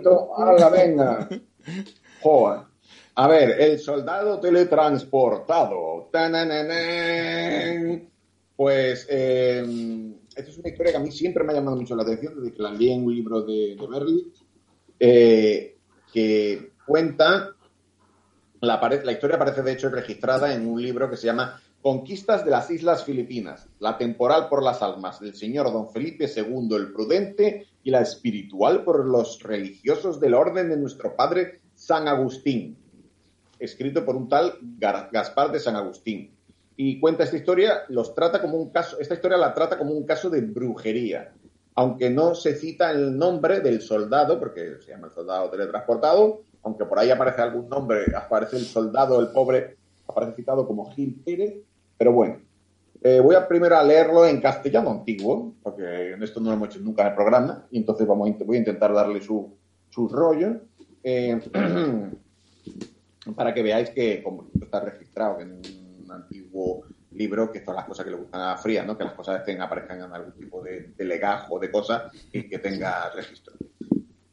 Es digno de ponderación que el mismo día que sucedió la tragedia de Gómez Pérez se supo en México por arte de Satanás, de quien valiéndose algunas mujeres inclinadas a semejante agilidades, trasplantaron a la Plaza de México a un soldado que estaba haciendo posta una noche en una garita de la muralla de Manila y fue ejecutado tan sin sentido el soldado que por la mañana lo hallaron paseándose con sus armas en la Plaza de México, preguntando el nombre a cuántos pasaban, pero el santo oficio de la Inquisición de aquella ciudad le mandó volver a estas islas, donde le conocieron muchos que me aseguraron la certeza de este suceso.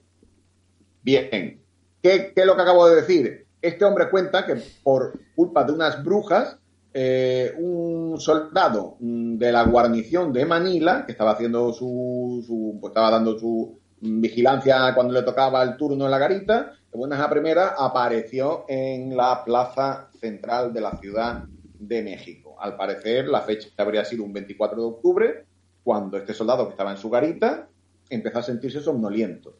Eh, la noche anterior había sido movida porque precisamente habían asesinado al gobernador, de, al gobernador allí de, de Filipinas, el gallego Gómez Pérez das Mariñas y Rebadeneira, que fue asesinado por los remeros chinos de su barco. O sea, cuidado, el tío murió en alta mar. Estos chinos, eh, estos chinos, yo lo siento mucho, Donald Trump, Donald, Donald Trump luego hará un tuiteo de esto diciendo, ¿veis? Los chinos, los chinos. Eh, los remeros estos se amotinaron cuando la galera en la que navegaba al frente de la flota para conquistar las Molucas, eh, que iban allá a conquistar estas islas, quedó aislada por un temporal. Se cabrearon los chinos y se cargaron a, a este hombre. ¿no? Pero bueno, esto es importante saberlo por lo que pasó después.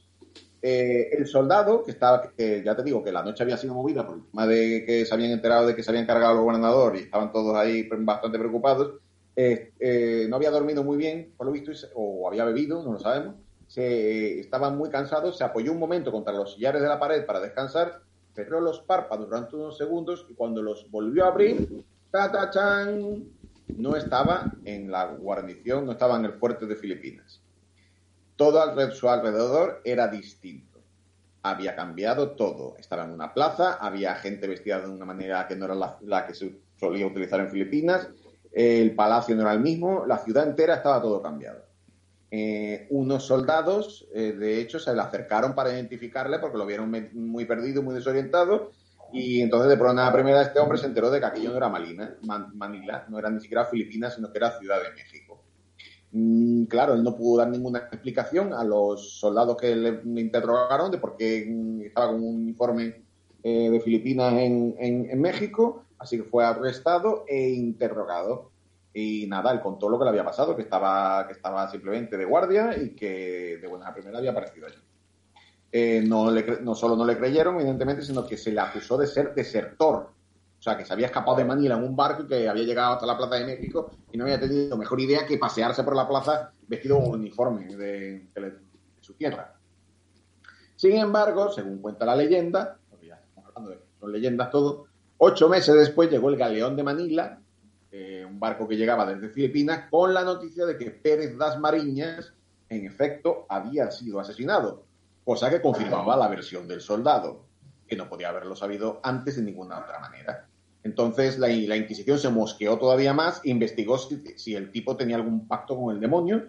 Así que imaginaron lo que el pobre pasaría, pero al final, como no encontraron nada, le pusieron en libertad y el tipo pudo regresar a Filipinas eh, y luego pues desarrollar una vida, eh, entendemos que normal.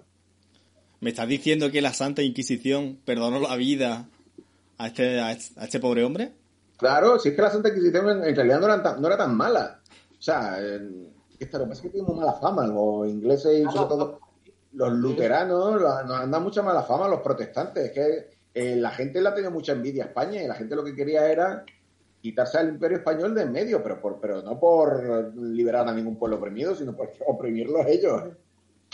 Lo que querían los ingleses, los holandeses, los alemanes, los alpinistas, los luteranos, toda esa bazofia. no, de verdad. Escucha. Estoy estoy yendo, estoy yendo. Lo que querían eso era dominar esta, las tierras que teníamos nosotros, es que era muy, muy jugoso todo el oro y toda la plata que nos traíamos allí. Escúchame, Noguera, pues esta es otra historia de película, ¿eh? Esta es otra historia totalmente de película que, bueno, igual a lo mejor los de los amiguetes de, ¿cómo se llama? Del Ministerio del Tiempo igual se les ocurre hacer algo con ella. ¿Quién sabe? Y fíjate, y también, eh, ¿os acordáis de que el otro día hablábamos del misterioso hombre de Taured? Sí. Que apareció y desapareció misteriosamente y decía venir de un, de un sitio que se llama Taured, en, en, un universo en el que en Andorra no existía. Pues me he encontrado un caso anterior bastante parecido que si queréis os lo cuento, es muy cortito. Hombre, por favor, somos todo oídos. Que es, que es, sucedió en 1905 eh, y fue otro de estas personas que de buena primera aparecen en un sitio sin tener que estar allí eh, fue detenido cuando intentaba robar una barra de, una barra de pan de un mercado. El tipo fue interrogado y afirmó, eh, hablaba francés bastante mal, que venía de un país que se llamaba Libia. Estamos hablando de 1905. El dijo que llamaba un país se llamaba Libia. Al principio, al principio pensaron los policías franceses que quería decir de Lisboa. Entonces contrataron a un traductor portugués para, para interrogarle.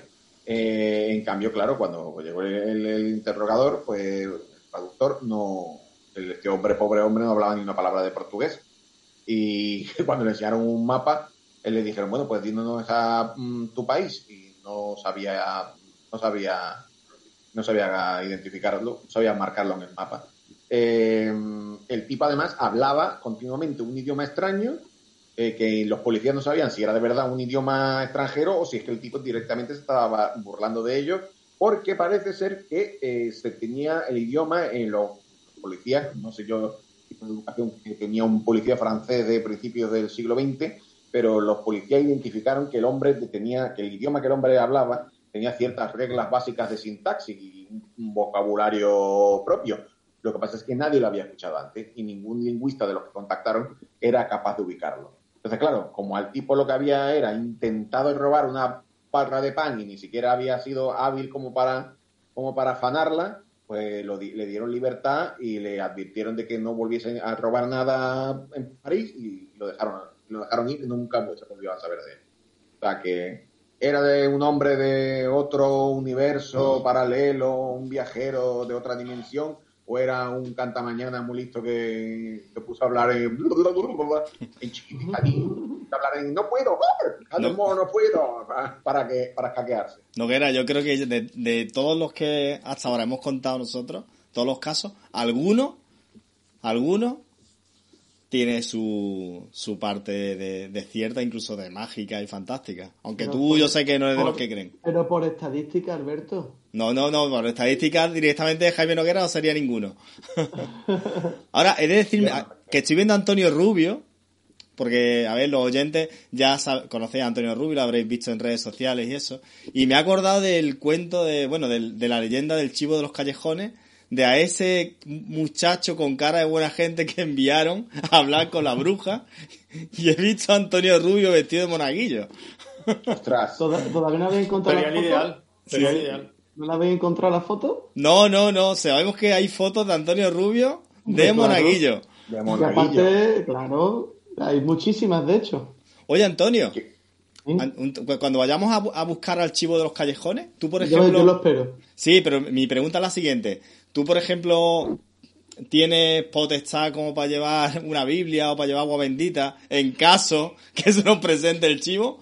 Me dais un... eh, ah, esto no se va a ver, ¿no? Es que estoy en calzoncillo. Me me voy a levantar y mira lo que tengo aquí en mi cuarto Espérate. guay. Un momentito, ¿eh? Es que- es que no- es que va- os va a encantar. Un momentito, es que puedo acordar. Vale, es que Jaime Noguera, eh, en todas las películas de terror necesitamos a nuestro hombre de Dios para defendernos de las fuerzas del mal. Necesitamos a nuestro padre. Carras. Claro, claro. Pues, Ya estoy aquí. A ver, a ver qué tienes ahí. Señores espectadores, Todos los que estamos aquí, Antonio Rubio es el más santo de todos. Bueno, eh, de hecho, para, para mi suegra, para mi suegra también. Ay, bueno, en fin. No, tuve un detalle, tuve un detalle muy chulo y es que me trajo, visitó la zona de Transilvania y demás, y me trajo de allí agua bendita de Transilvania. Esto mata vampiros, esto me lo llevo yo. total, pues... Pero la, pre- la pregunta es, la pregunta es, ¿va bien contra el coronavirus? Yo me bebí un chubito. Hay un chubito que falta, me lo bebí. No, yo te digo una cosa. sea, Lourdes, ¿Eh? Javi, eh, oiga, el Sí. Lourdes, que también fue otra aparición misteriosa, hay también agua para rellenar en botellines con forma de, de virgen. Hay agua milagrosa de Lourdes. Oye, Javi, ¿por qué cuando hablas de agua mis- misteriosa para... ¿Por qué cuando hablas de rellenar nos enseñas una fotografía tuya con Claro, tu novia de fondo? Es que la foto de matrimonio. Ah, no, perdón, porque me acerco al micro y se gira la cámara. Hay que momento. recordar Ah. que Javi está tirado en la cama cual eh, Sí. Galápago esperando la No, cual la Galápago, no, cual, cual bello efebo está aquí ofre- ofre- ofreciéndose al público. Bueno, es verdad, no lo vais a ver, esto es todo Claro. audio. Por eso. Qué pena, pero vamos, está para lamerse. Por eso Yo me he ido yo en que no calzoncillo por las cosas. Pero vaya, que el agua de Lourdes es muy, muy milagrosa. Sobre todo el Sí, ¿no? milagro es que la gente compre botellitas con la forma de la Virgen que valen un dinero y, y, y gasten dinero en rellenar agua de allí, ¿no? Lo que tenemos que hacer es en, en Coín a vender agua del chivo de los callejones. Claro. Mira, yo os digo una... Vamos a ver, vamos a ver, pregun- perdón, perdón. Javi, tú te haces tu buen diseñito, que tú eres una estrella para eso, un diseño y una pegatina. Compra eh, al por mayor botecito de, de tal y lo llenas con agua, Agua ¿sabes? de Y además, fregona. coges, fíjate, lo hace homeopático, tío. Coges caca de chivo, Pero está- coges un allí está la misma 0,0001 de caca de chivo, la metes en el agua y ya tienes agua homeopática del chivo de los callejones. Y a venderla a tres o cuatro pavos la botella. Te infla. Mira, yo os digo una cosa. Es más negocio el agua de la Fuensanta, esta famosa. Pues también, hazlo también, coño. Vender agua. Mira, yo os digo una cosa. Después de este programa, los oyentes van a querer ver ya en el canal YouTube la investigación del chivo de los callejones. Así que ¿Qué cuando, el de miércoles? hoy. ¿Qué hacéis el miércoles? cuando terminemos el programa, vamos a mirar el calendario, a ver cuándo coincidimos la gran mayoría, y nos vamos a buscar al chivo. Vale, pero Vale. yo tengo, un pro- yo tengo un problema y tenéis que ayudarme con eso porque el, problema, el problema que yo tengo, claro, es que desplazarme en, en ¿cómo se llama? En transporte público se ha convertido en un poco más que la, jugar a la ruleta rusa. en nuestros días, fíjate que era como todo el mundo promocionaba, hay que dejar los coches, dejar tal, hay que dejar... en-". Aquí ahora eso no hay manera de promocionarlo. Yo me compré un coche eléctrico híbrido para eso. Para, pues yo sabía que esto venía. A Javi, hice caso a Javi y me lo compré en octubre.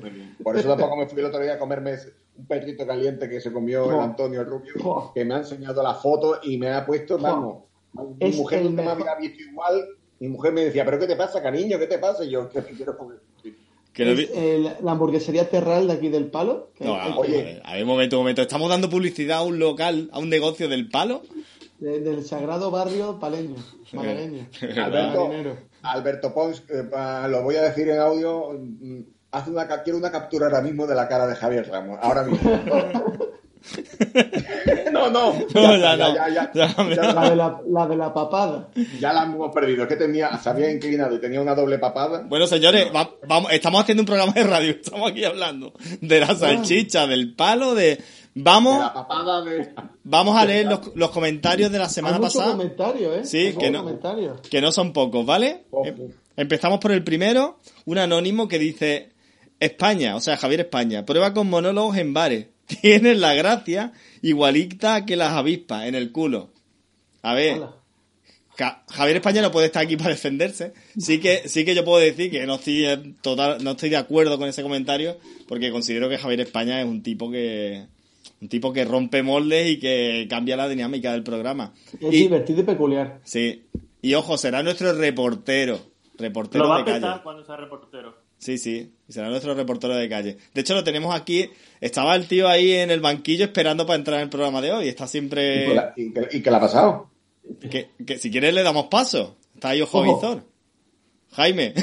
¿Se ha cortado? ¿Jaime te ha cortado? No, mira, yo voy a pasar el ¿Se ha- enlace. ¿Se ha, conge- se ha congelado la pantalla de Jaime? Voy a pasar el enlace no, yo no. y que No, sea. no, sigue con los comentarios. Sigue con los comentarios. No, que yo, me, yo me tengo que ir en media hora. Y yo, tengo, y yo tengo que ponerme a preparar el potaje de garbanzo, que tengo que comprar los garbanzos y comprarlos a bio y tampoco puedo tardar mucho. Hoy, hoy vuelvo a cenar en el Rincón Canalla. Con, no, no, no con Pablo Alborán. ¿Sí o pero qué? me imagino. Venga, pues sigo, con sigo, sigo con los comentarios que me pierdo. A ver. Venga, tenemos un anónimo súper grande, Jaime Noguera, Sí. que dice, lo voy a- Eh. No, Otra vez va a recibir. es que, a ver, bueno, sí, por lo menos por respeto, porque el oyente se la ha currado, ¿eh? Vale. Dice, comentar una especie de rata o más bien descoordinación entre contertulios, y es que al hablar del tema del niño perdido del camión y el tema del ácido, a priori recuerdo la historia hasta convence el tema del ácido, pero Javier Ramos lo explica muy bien por el número de horas, la falta de profundidad en un presunto charco de ácido, como digo, las horas y la diferencia de flotabilidad del cuerpo con respecto al ácido y al agua y tal. Y, como dirían los cazadores de mitos, no es viable simplemente. Pero al rato, Jaime Noguera afirma casi con rotundidad, amparado por el principio de la navaja de Ockham, que se suele usar mal por cierto, que lo del ácido es viable y tal, cuando tal y como Javi lo ha dicho momentos antes, no es plausible. Además, la navaja de Ockham dice, eh, perdón, además la navaja de Ockham dice, no dice que la solución más simple es la verdadera. Lo que dice es que en igualdad de condiciones, la solución más simple tiende a ser la correcta. En igualdad de condiciones, ojo al dato con eso. Ahí entraría el, ¿qué es más probable? ¿Es en un accidente que un cuerpo salga disparado o que la carga del vehículo te afecte? Pues muchos cuerpos salen disparados de hecho. Pues a igualdad de condiciones es más fácil que un animal se come o se lleve a un niño pequeño o que acabe cubierto por barro a 20, 30 o 50 metros que el hecho de que sea disuelto por ácido. Y eso es solo por dar un ejemplo. La mayoría de veces la ciencia nos ayuda a eliminar respuestas falsas más que dar con una correcta al azar. Es una crítica constructiva que coste. Ánimo y gracias por el programa. Aquí otro friki más de la ciencia y de lo concreto. Eh, Jaime tengo que López. decir una cosa. Venga. Antes que salga Jaime, me cago en la leche, ¿vale? Porque fue mi, mi, mi sección, fue mi parte. eh, me cago en la leche porque yo dije todo lo de que había dicho este hombre y se le da la autoría a Javi Ramos. Hombre. Me cago en la... No me jode, pero me molesta. Hombre, es que, es que Ja- Javier Ramos es una autoridad, ¿eh? Con esto Claro, de- no, es el sheriff ya, me cago en la leche. Eh, Nogue- Noguera, Sí. eh, sé que has contestado y lo has hecho bien, pero añadirle algo más aquí en Antena. Nada, que, que muy bonitos los comentarios. Nada, que, que le animamos a seguir comentando y darle las gracias. Claro darle que las sí, gracias que- porque que se lo ha currado. que está muy bien, claro que sí, sí. Yo solo digo una opinión y simplemente ya está, es la mía. Venga, tenemos aquí al hermano de Luz, quien dice lo que se encontró en el camión del ácido fue restos de heroína, no de cocaína, que no es lo mismo. Venga, saludos a todos. Eh, perdón por no saber de drogas. no, hombre, no. No viví los 80, perdonadme. Eh, dif- diferencia entre cocaína y heroína. Venga, Javi- aprendemos, aprendemos. Vamos a aprender hoy de drogas. Javi Ramos, no, yo, yo voy a soltar el ma- yo suelto el marrón a otro. Javi, Aprendemos de drogas. Javi Ramos, Dime. diferencias entre cocaína y heroína. Pues bueno, la cocaína básicamente es un proceso por el cual parece ser que la hoja de coca se descompone mezclando gasolina y una serie de, de historias que no voy a dar aquí la receta y se, y se extrae en una especie de, bueno, de bolas eh, que luego se corta y se vende por el resto del mundo, ¿no? Eh, la hoja de coca en sí no es droga, ¿vale? La droga es la cocaína. Eh, y la heroína creo que se obtiene a partir de un residuo de fabricación de, de drogas. O sea, la heroína se mete por las venas y es mucho más chunga. De hecho, en los 80 tuvimos una plaga. A mí me amenazaron con una jeringuilla infectada de VIH, por lo menos eso fue lo que me dijo, pero es verdad que... Sí, sí, sí. Eh, pero es verdad que en los 80 fue una plaga. Bueno, tenemos a Conito, quien dice, qué interesante cambio de humor. Han tocado un tema sensible y con respeto. Desconocía los casos, pero de solo imaginarlo se me ponía en la piel de gallina. El más curioso de todos es el del viajero del tiempo. Debe haber más casos dando vueltas. Creo que dan para un programa entero. Ahora, Aquí lo tienes. sí, sí. Ahora, ¿cuál es la excusa para no durar dos horas? Porque Kiko no está. Estaba lindo escucharlo largo y tendido. Pues mira, la excusa es que con el desconfinamiento, mira tú los que estamos ahora mismo. Se han quitado todo el mundo de en medio. Básicamente, estamos aquí los, los últimos de Filipinas. Que nos encierren otra vez, que nos encierren. Han venido, re- han venido refuerzos, ¿eh? Está, está, Sí, sí, el tenemos- refuerzo está callado. Pero tenemos ahí España. España está muy bien enseñado ya. España está ahí eh, porque nos va a contar un aparecido que, que pocos esperan en exclusiva. Toma. Además, Noguera está ahí, ojo a. El, Dioni. Yo estoy, yo estoy ojo a visor a que mi mujer está ya zapateando en el, en el suelo como diciendo, tú no ibas a hacer un potaje, ¿eh? Bueno, tenemos a, del norte, que Zapate tiene que estar bonito verlo, ¿eh? Señores, Heyman Osorio. Dice, buen día a todos. La historia del hombre del pasaporte que dice Noguera parece que viniera de un mundo paralelo o algo muy curioso. Saludos. Este programa debería estar catalogado como comedia, empezando por el nabo del primo.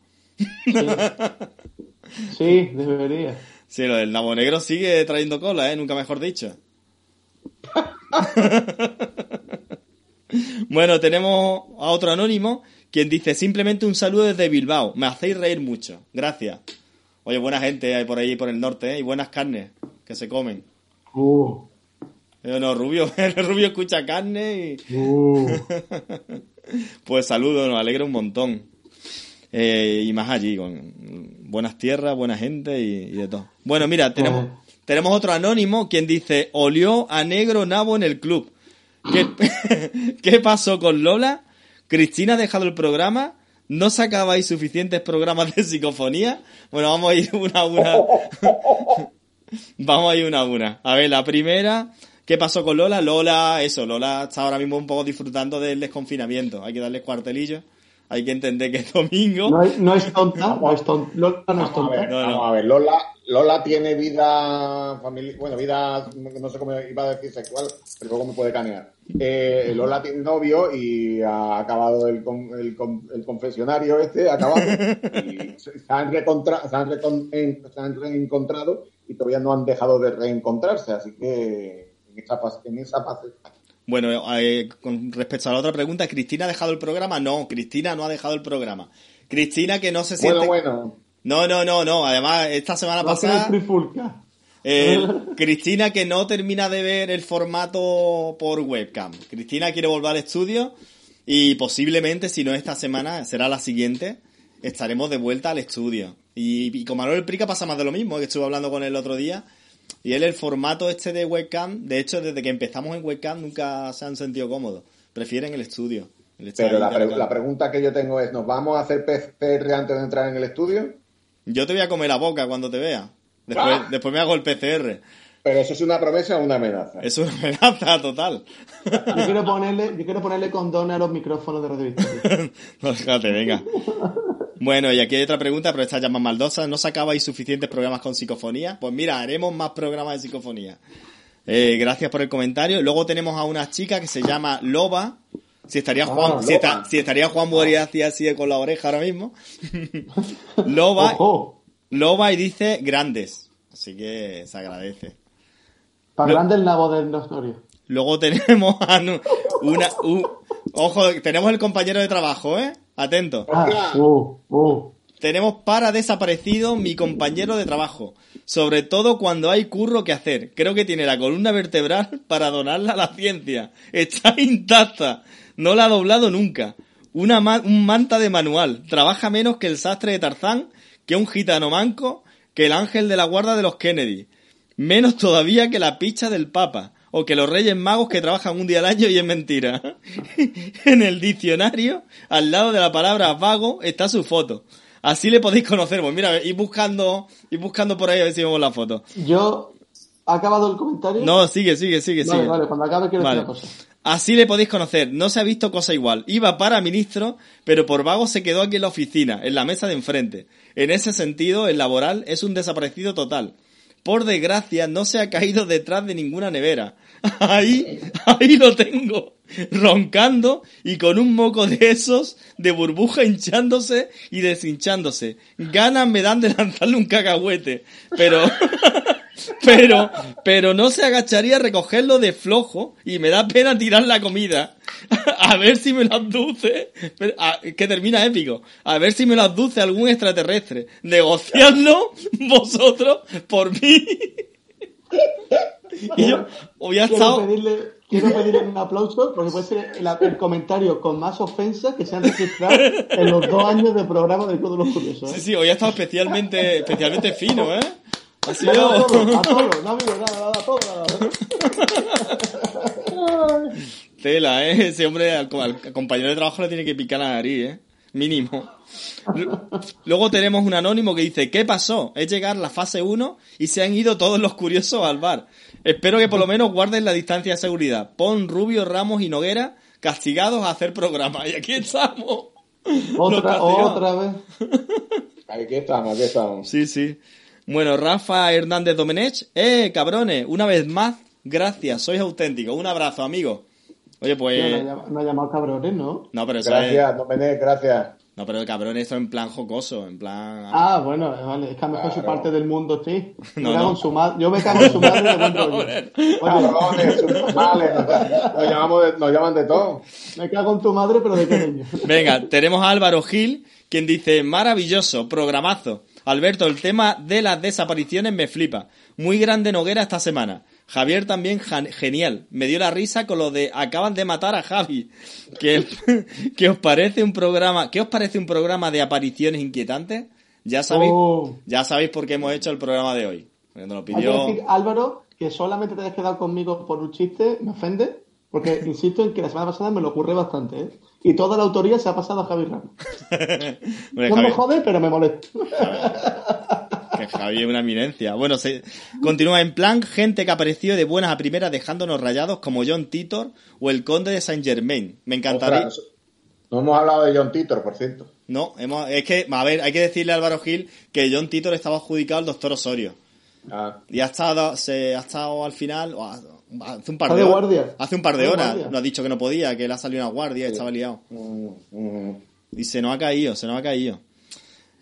Eh, y sobre la nueva sección homenaje a Cebrián, el maravilloso Cebrián y su TDN, turno de noche, el auténtico, estoy deseando oírlo. Muchas gracias por vuestro trabajazo. Me encantaría que volvieseis al estudio, pero me apenaría que se acortase el tiempo de programa. Un fuerte abrazo. Bueno, hay que decir que todavía no lo hemos dicho, que hoy el, nuestro viajero del tiempo, Bram, el viajero del tiempo, hoy mejor que nunca, pues tiene un tema que además doy fe que se lo ha currado y muchísimo. Caspar, Cas- Caspar Hauser. Quizá, Mm. quizá Noguera, además Noguera fue quien lanzó el guante. Eso fue, eso fue un clásico, ese es uno de los personajes clá- clásicos, un tipo que generó un mogollón de leyenda y que bueno, hay una película dirigida por Werner Herzog soberbia sobre, sobre el personaje. Y no, y no perdáis detalle hoy a la sección de Bram, que, que elabora o no lo siguiente. Y, y- y- y pedimos que opinéis sobre su sección, porque se pega un currazo y nos encantaría que le dijerais cosas bonitas. Bueno, tenemos por aquí a Marta González Vallovera. Bueno, porque no puedo poner tropecientos corazones, si no lo haría. Y no me pierdo el programa de YouTube de Tsunami. Qué ganas de ver esos programas de investigación. Noguera, las desapariciones peligrosamente magufas me han encantado. Picnic en Hanging Rock está genial. Y enhorabuena por la sección de Bram, el viajero del tiempo. Muy, interes- Ole. muy interesante esa mezcla de historia y misterio narrado de una forma tan visual. Le aporta un plus al programa. Cada vez mejores, chicos. Creatividad on fire. Pues Marta, Marta además de nuestra de nuestras asiduas, ¿eh? nunca falla, ¿eh? Totalmente. Nunca falla, está siempre ahí. De hecho, ya he puesto un comentario porque es de las que están ahí pendientes del, de- del desnudo de Noguera, aunque ya he hecho, ya he hecho un comentario oficial. Pero bueno, para todos los oyentes, algo estamos tramando. Yo soy un poco, un poco tramposo, un poco pirata, ¿vale? Que, que no será un desnudo como todos esperáis. Pero bueno, que, que si jugáis con la imaginación... Tuvimos reunión de emergencia del G7 en un bar para, para abordar el tema este. Ninguno lo esperábamos. Sí, sí. El tema... Me sacaste de mi confinamiento, me sacaste de mi confinamiento para intentar convencerme de que hiciese el desnudo. Sí, sí, además fui con un fotógrafo de Playboy, pero no hubo manera. Y yo, y yo ya he dicho que para mí, para que yo desnudarme, para empezar, faltan botellas de alcohol todavía. bueno, pero llegará el desnudo. Vamos a ver, pero es que yo, yo os he hecho, yo os lanzo desde aquí una propuesta. Venga. Va- vamos a hacer el calendario del Club de los Curiosos. Oye, Antonio, yo lo veo. ¿Por qué me mira a mí? Porque, porque el rollo El monaguillo... el calendario sexy del Club de los Curiosos. Con España, con Ramos, con. Pero, ojo, y tenemos con España. Julio, Con Osorio, con todo ahí enseñando palmito. ¿Qué os parece? Hay ¿Quién que, se de- apunta? hay que decir que está España aquí desde hace un ratito, está ahí calladico. España muy buena. Muy buena, ante todo, Jaime, un, un lujazo que me haya, es decir, nombrado en, en- en algo tan, tan, tan semejante a mi naturaleza, tan belleza, ¿me entiendes? Porque es, es- ha sido un halago decir, mencionar mi fea para un calendario sexy, cuando yo tengo belleza de anticuerpo, ¿me entiendes? Mira, espérate, me has dado una idea. Vamos a llamarlo, como tú has dicho, el calendario Ceci. Vamos a llamarlo así. Ceci, con así, no, Z, con así no engañamos a la gente, así no engañamos a la gente, es Ceci. A ver, sí, ah. Bueno, luego tenemos el comentario de THX, quien dice, genial podcast, qué miedo da este puto mundo de humanos somos locks. Joder, qué mal rollo trae, ¿no? Y a los Morlocks. Sí, pero es verdad que da mucho miedo.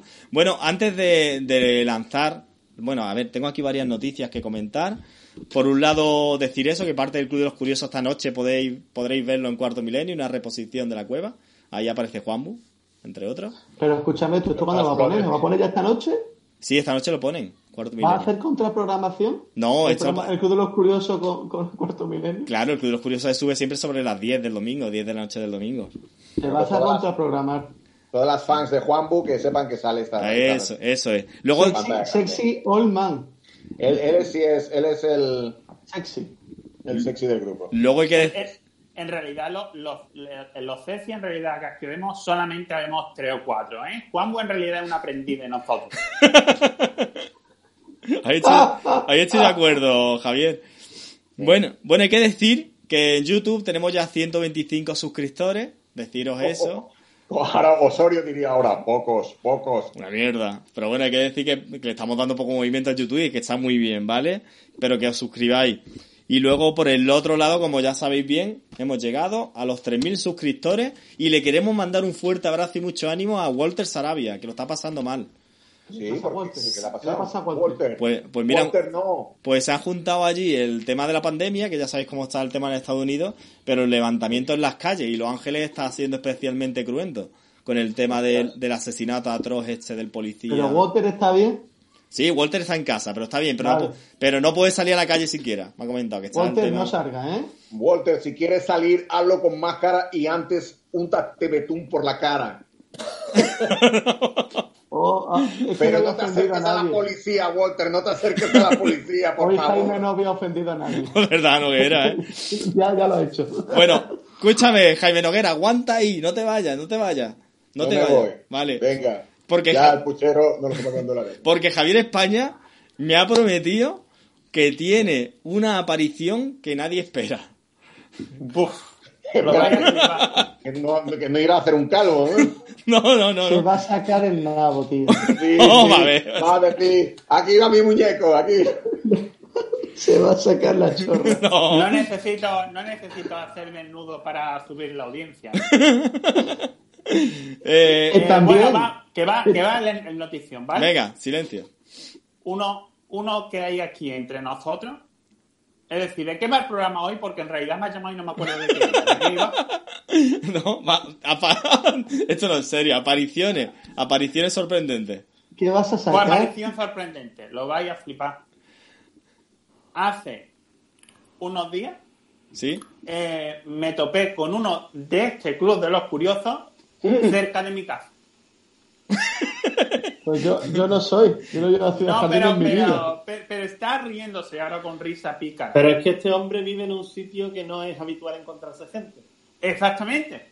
Un momento, un ¿Dónde momento. Y donde me lo encontré y, y donde me encontré a Javier Ramos Sí. hay una leyenda que es que es cierta que mucha, que hubo mucho entierro en la guerra civil y se llama la cañada de los muertos. Y Bueno. lo encontremos ahí. Un momento, Ahí no- un Te momento. está explotando la cabeza ahora mismo. No, ¿eh? no, no, estoy quedando De- loco. La leyenda, de- la leyenda, los mitos de Málaga se unieron, los cosmos. Un momento. Y, y ahí nos encontremos. Un momento, que tú, digamos que Javi fue como el chivo de los callejones, pero en la cañada de los muertos, y tú te cruzaste con... Pero nadie, No, nadie va a no, pre- no, no, nadie le va a preguntar. Javier, Javier, entiendes. España, ¿por qué vives en un sitio que se llama la Cañada de los Muertos? Que vivo cerca. Que vivo cerca. Vale. ¿Entiendes? Pero, pero no, pero a ver, Alberto, voy a corregirte lo de lo, lo que has dicho de los chivos. Porque no, porque no es, en- bueno, sí, chivos sí, porque de vez en cuando pasan cabras. Pero nosotros somos personas. Y lo que me encontré fue a Javier Ramos montado en un Nissan, no en un chivo, ¿vale? Que vamos a, vamos a aclararnos que, y, y ahí nos encontremos, tío. Fue, fue alucinante. Y encima en un sitio donde hay leyendas, de verdad. Y Entonces, perros, es- sueltos. Perros sueltos. y un burro, y un burro que lo vio Javi, ¿verdad? Bueno, mi- pregunta es, que la que queremos saber todos los oyentes, ¿qué hacíais los dos en la cañada de los muertos? Pues él iba a inspeccionar un sitio donde entrevisté a una medusa y Javi dice di que es verdad esto, coño, que si no se Es ve verdad, es mentira. verdad. Eh, el amigo Javier entrevistó a la medusa del río, pero no, yo lo que iba realmente buscando era el inicio de la toma de agua del acueducto de San Telmo, la obra hidráulica más importante de España de todo el siglo XVIII. Y, y lo encontré. Claro, él me advirtió, cuidado que hay unos perros sueltos y demás, y entonces tomé precauciones. ¿Y qué tal, qué tal la- el inicio de la, cu- de la toma de agua? Pues bueno, ¿Hay un McDonald's o algo? entre los, mosqui- entre los mosquitos, las cañas, los perros sueltos y demás, al final acaban en agua con ropa. Pues menos, podías haber acabado como Juanbu. Estuvo bastante bien. Y, luego también, luego tengo dos avistamientos más Venga. en sitios sorprendentes. Oye, Tengo- Javi, Es que he llegado a ser salir. Javi, te voy a decir una cosa, ¿eh? Estás, eh, Dime, dime.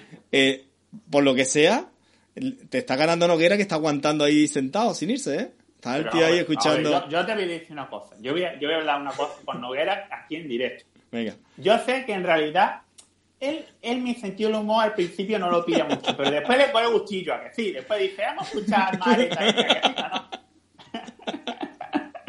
¿Qué tienes que decir, Noguera? Nada, me toco. España, Bueno, y- España, venga, las dos últimas apariciones, rápido. Dos últimas apariciones. Vi eh, un ajo, un, un ajo, el diente de un ajo, Sí. sentado en un dentista que quería que le sacaran los dientes. A un ajo, es decir. Y luego vi también a un cirujano plástico en la cala del moral derritiéndose.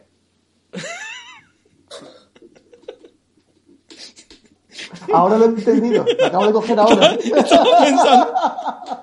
Y yo lo del, lo del, no, el último no lo pilla todavía. ¿Te lo explico? ¿Te lo explico? Venga, explícaselo rápido, Sí, venga. por favor, por favor, sí, por favor. Ahora. Un cirujano plástico en la cala del moral derritiéndose. ¿Qué, qué pasa el plástico si tú le- le- lo quemas? Que no está bien Sí, que sí, queme ah. plástico. Pero la cala del moral, ¿por qué? Pues por poner algún Porque sitio, ¿no? estaba allí, porque estaba allí. Ah, vale, vale, pues estaba yo. Sí, sí. Tendría Y mucha bueno, moral. aparicio- apariciones increíbles. He visto yo, por ejemplo, eh, por ejemplo, a tomarse, a ver si me entienden. Tú, ustedes conocéis al, al Drácula, ¿no? De toda la vida, ¿no? Hombre, Sí, sí. Jaime ha escrito, Ja- Jaime ha escrito un libro. Jaime ha escrito un libro. A lo mejor yo iba a un kiosco a pedirme un Drácula y me ha sacado a lo mejor un, uno- un frigo de almendra, ¿me entiendes? O algo así. Bueno, vamos a, vamos a terminar el programa ya. Javier España, muchísimas gracias, ¿eh? Nada, por hombre, este un broche de oro. Por este broche de oro. Eh, Siempre, siempre. y a los oyentes decirles eso, que, que se quedan ahora con nuestro viajero del tiempo, con, con Bram. Pero hay una pregunta, ¿Bram tiene nombre? ¿Esto Eh, qué? No, eh, estamos jugando con el misterio. Llegará el momento en el que no, lo vamos a ver. Yo, estoque no, digo que, que si tiene nombre. Sí, a ver, él se llama Abra- él se llama Abraham. Por eso Se lo de Abraham. Por eso lo de Bram. Vale. ¿Vale? El apellido no se dice, ¿no? No, se- no- de- él, quiere, él quiere mantenerse en el, en el, Ah, las. De yo sé quién es, yo sé quién es, es Abraham Mateo, quiere tener audiencia, por eso ahora... Ah, amigo. Vale. Pero dice, soy Abraham, dice. y luego aparece, ah, soy Abraham Mateo, que tenía un año y medio, no me escuchaba ni Dios, y por eso aparezco en un año y medio. Fíjate, yo pensaba que era el, el de, los, el de los pitufos, fíjate. Claro, tío. Sí, sí. el padre Abraham. Bueno, Ah. bueno, deciros eso, que viajamos a, a la época de Kaspar Hauser, que disfrutéis de este viaje, pero antes, antes, queremos agradecer, eh, Javier España, a todos los canales que hacen posible que lleguemos a muchísima más gente. A Enigmas al Descubierto, a Eden Radio, a Frecuencia Prometheus, Radio Mundo Insólito, a nuestro canal Misterio de iBox y, y como hemos dicho antes, por favor, suscribirse al canal de, de YouTube. Y yo creo que ya es momento de despedirnos y, y que os sumerjáis en esta cápsula del tiempo con nuestro amigo Bram y que disfrutéis de esa experiencia. Eh, Noguera, Dígamelo todo. ahora sí puedes hacer el potaje este, ¿no? Que tienes pendiente. Sí, voy a, voy a hacerlo. Te voy a hacer un potajito de garbanzo con acelga. Y, oye, ¿y el desnudo para cuándo entonces? Lo vamos a... Para después del potaje. El desnudo que hemos prometido a Marta que lo íbamos a decir, el desnudo mañana a las 10 de la noche, el lunes a las 10 de la noche. Eh, los lunes. lo- los lunes. so- so- los lunes apetece. Apetece. Eh, Y, que y- la- y el, el desnudo, una pregunta. ¿El desnudo dónde es ese programa? ¿En el teletexto o dónde? el teletexto, eso no Sí, sé. sí, sí, sí, sí, No, sí. sí, el teletexto lo deja abierto todavía. Todavía ¿Sí? existe, todavía existe. Jolines.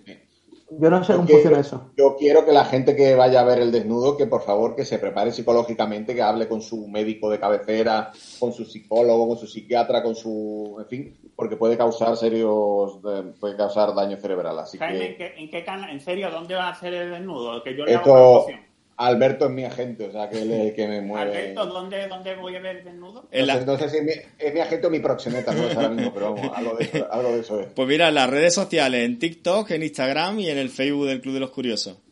Yo no Ah, sé, vale. yo creo que no te van, creo que no lo van a dejar, creo que lo van a censurar, vamos, porque en cuanto salga, en cuanto saquen Pero- mi, tito, mi tizona, ¿sabes? Eso van a, le van a poner un, un pero como truco, como truco, te puedes es decir, puedes desnudarte, te pones el gorro de un panadero y pones desnudo integral. Entonces ya. Claro.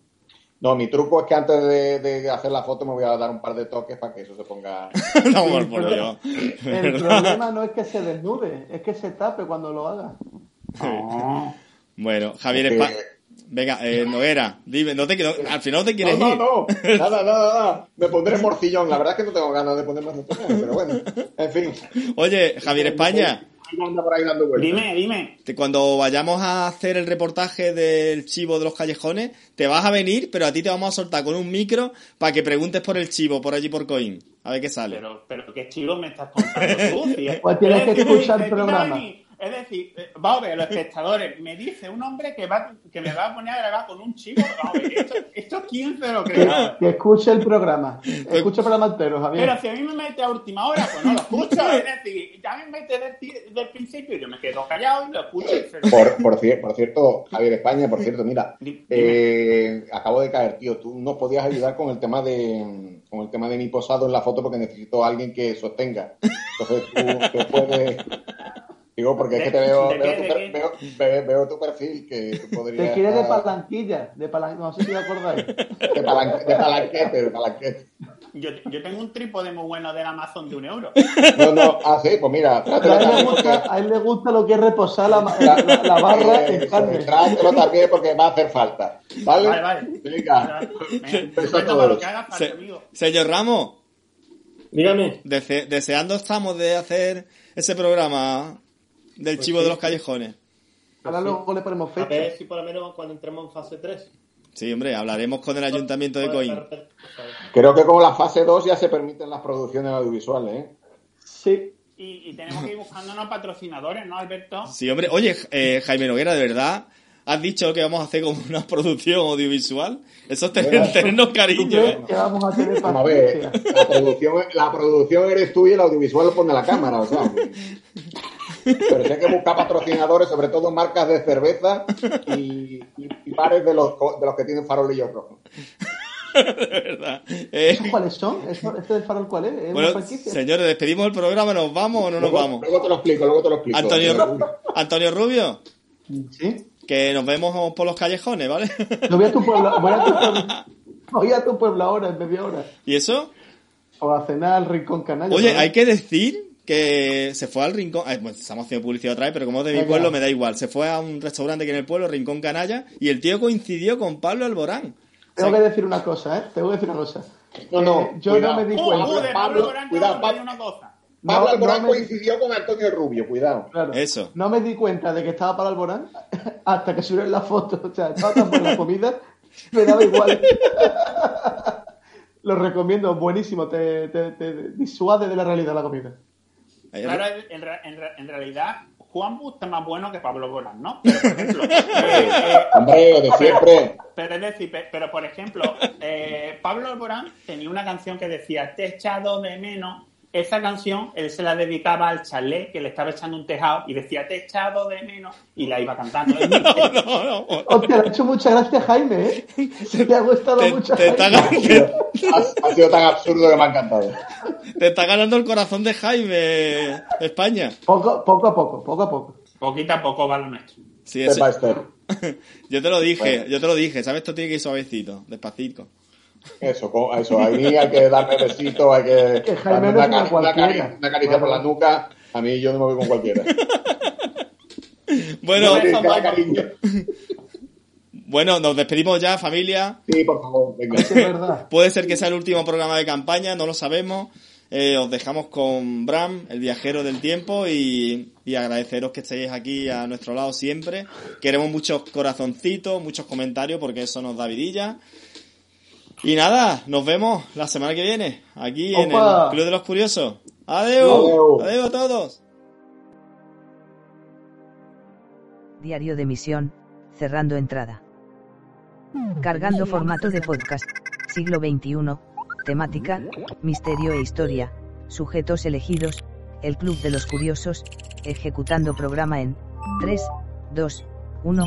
Cargando.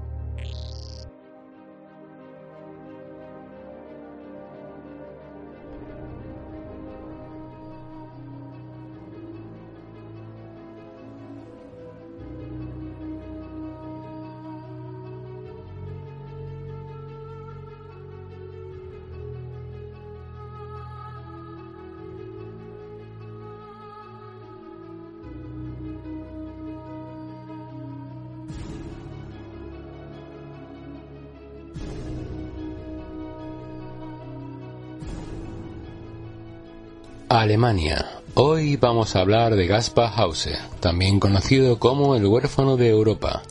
Corría el año 1833, estamos en la ciudad de Nuremberg, el 17 de diciembre. Nos encontramos en el lecho de muerte del joven Gaspar Hause, de unos casi 22 años de edad. Fue atacado y herido mientras paseaba por unos jardines. Fechan su muerte el día 17, aunque se cree que realmente el suceso ocurrió el día 14 y que tras ser capaz de pedir ayuda, fue atendido por un médico y sobrevivió hasta el desenlace fatal tres días después. Este joven, huérfano, vivía acogido bajo el mecenazgo de un hombre adinerado que durante los últimos cinco años le había acogido, cuidado y educado. Le había enseñado a tocar el piano, le formó en filosofía, latín y ciencias. Así, pues, este chico tuvo más suerte que muchos de su misma ciudad. Le mataron por un robo, acaso fue por envidia, o porque este muchacho era mm, distinto a los demás. Y sí, Gaspar Hause era diferente, pero ¿qué le hacía especial?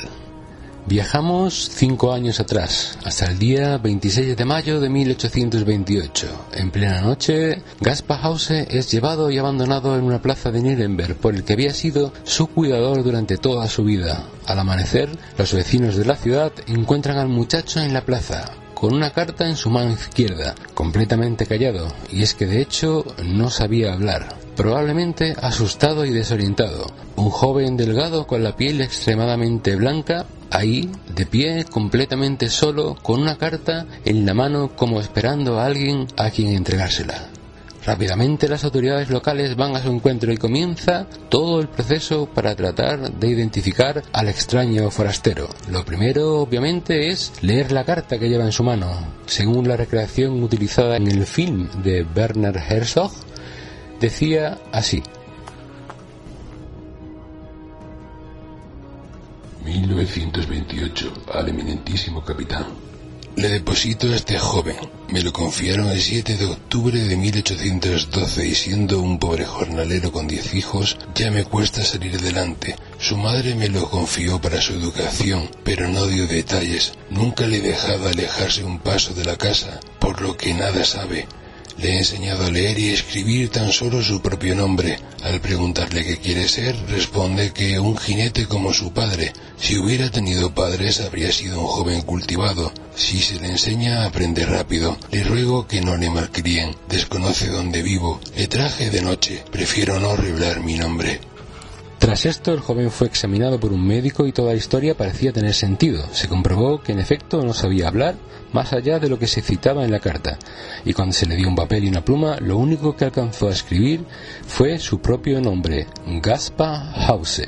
A partir de aquí, el muchacho se convirtió en un fenómeno público, en algo que todos querían ver y conocer, como si de una atracción de circo se tratase. Según algunas fuentes, llegó a sufrir la humillación de ser mostrado al público a modo de el niño salvaje, como si fuese una criatura de circo. Con el tiempo la noticia se fue extendiendo cada vez más lejos. Se le intentó enseñar a hablar, leer y escribir, y según cuentan, con tremendo éxito, ya que en apenas seis semanas hablaba fluidamente y había logrado el nivel suficiente como para leer y escribir de forma básica. Cuando al fin pudo hablar, fue cuando el joven pudo testificar sobre cómo había sido su vida hasta entonces. Contó que había vivido siempre encerrado en un sótano o similar, sin ver el exterior y sin ver siquiera a su cuidador, ya que le traía la comida mientras dormía. Se supo que había sido alimentado tan solo a base de pan y agua y que dormía en un colchón hecho de paja. También se cree que era sedado con opio en algunas ocasiones, pero este punto mejor obviarlo de momento. Y que tan solo poco antes de ser liberado su cuidador le enseñó a escribir su propio nombre. No alegó sufrir malos tratos físicos, pero sí el haber estado toda su vida encerrado y solo. El único objeto que había tenido para jugar en su infancia era un caballo pequeño tallado en madera. No pasó demasiado tiempo hasta que pudo demostrar a todos que se trataba de un joven inteligente que no había tenido la posibilidad de recibir educación y fue entonces cuando al fin la suerte se puso del lado de nuestro protagonista, ya que recibió la oportunidad de ser acogido bajo la tutela del que acabó siendo su mecenas como ya mencionamos al principio, quien supo ver en él un potencial de inteligencia y talento. Así pues, ya conocemos al personaje, al joven Gaspar Hause, pero ¿de dónde viene el mito entonces. Son varias las piezas o figuras que jugarán en este tablero. Estamos en Francia, Imperio de Francia, principios del siglo XIX, época del emperador Napoleón, aunque no del grande, al que todos conocemos y del que tanto hemos oído hablar. Avanzamos unos años y es el turno de su hijo, Napoleón II, y esta es la primera pieza del juego. Conozcamos a la segunda pieza de esta historia, el gran duque Carlos de Baden, y en este caso igualmente no hablamos del padre, sino del hijo, Carlos II. Llegados a este punto, y teniendo en cuenta la época, no podía faltar una intriga palaciega al más puro estilo del cine. Quiero recordar la mítica serie Roma, como perfecto ejemplo de esto, aunque me temo que si no cito Juego de Tronos, buen número de oyentes más jóvenes no captarán del todo el sentido auténtico de lo que es una buena trama de maquinaciones y traiciones dentro del seno de las casas reales de épocas pasadas. Y es que Napoleón II quería unir su imperio con la dinastía real de los Baden, y qué mejor forma de hacerlo que organizando una boda entre la hija adoptiva de Napoleón I el Grande con Carlos II de Baden. Y hablando de bodas, ya no hay más referencias a Juego de Tronos. Aquí no hubo sangre. Mencionar que esta era una jugada doble, porque dicha hija adoptiva, llamada Estefanía, y cuyo apellido me niego a intentar pronunciar por respeto a los francófonos, era además de sangre real. Sí, así es, ella portaba el linaje de la legítima corona de Francia, por lo que sí, todo quedaba bien hilado. La corona, el imperio y una nueva alianza. He aquí la tercera pieza de nuestra historia. Como vemos, eran tiempos difíciles y convulsos para nacer heredero de cualquier título cercano a la corona o al emperador, pues eso te ponía en peligro de morir accidentalmente o desaparecer, y más si no eras un hijo del todo legítimo. La historia ya nos ha enseñado que un hijo bastardo varón podía llegar a pesar más que una hija legítima. Ya sabemos las cosas del patriarcado. La creencia popular sostenía que el pequeño Gaspar Hause era hijo ilegítimo de la Casa Real de Baden y que por eso fue apartado y mantenido encerrado en favor de otro heredero. Hay pues varios puntos que me llaman mucho la atención. El origen del bebé, la mente de Gaspar Hause y la actitud del cuidador. Y voy a tratar de hilar los tres temas, pues más allá de todo mito, estos son los temas que me parecen más interesantes. Los que nos pueden hacer pensar y hacernos preguntas donde no importa la respuesta y sí tal vez el ejercicio de mirar un tema, olvidarnos de las premisas y analizarlo partiendo de cero, aunque sea meramente un juego reflexivo un simple ejercicio mental. Hablando de su mente, cuando Gaspar Hause comenzó a hablar y posteriormente a conocer el mundo, se hizo evidente que no veía la realidad de la misma forma que los demás. No era capaz de aceptar la visión de un único Dios, no tenía un pensamiento lógico racional, sino más bien un pensamiento creativo un tanto surrealista pero con capacidades para resolver problemas de formas alternativas. Por lo que se sabe, parece lógico pensar que su mente era distinta de la mayoría, y no por un déficit de inteligencia, sino por unos patrones de razonamiento simplemente anómalos, aunque perfectamente compatibles con una vida normal. Reconozco que lo primero que pensé antes de documentarme sobre este tema fue que posiblemente este joven tuviese varios trastornos producidos por el largo encierro y la soledad. Luego valoré la posibilidad de que se tratase de un autista del subtipo savant o síndrome del sabio, aunque esta denominación del autismo ya no sería del todo correcta según las últimas tendencias, pero de momento nos sirve para entendernos. Para quien no lo sepa, estaríamos hablando del típico autista que se ve en el cine, que es extremadamente inteligente y que lleva una vida casi normal, pero que es incapaz de relacionarse socialmente.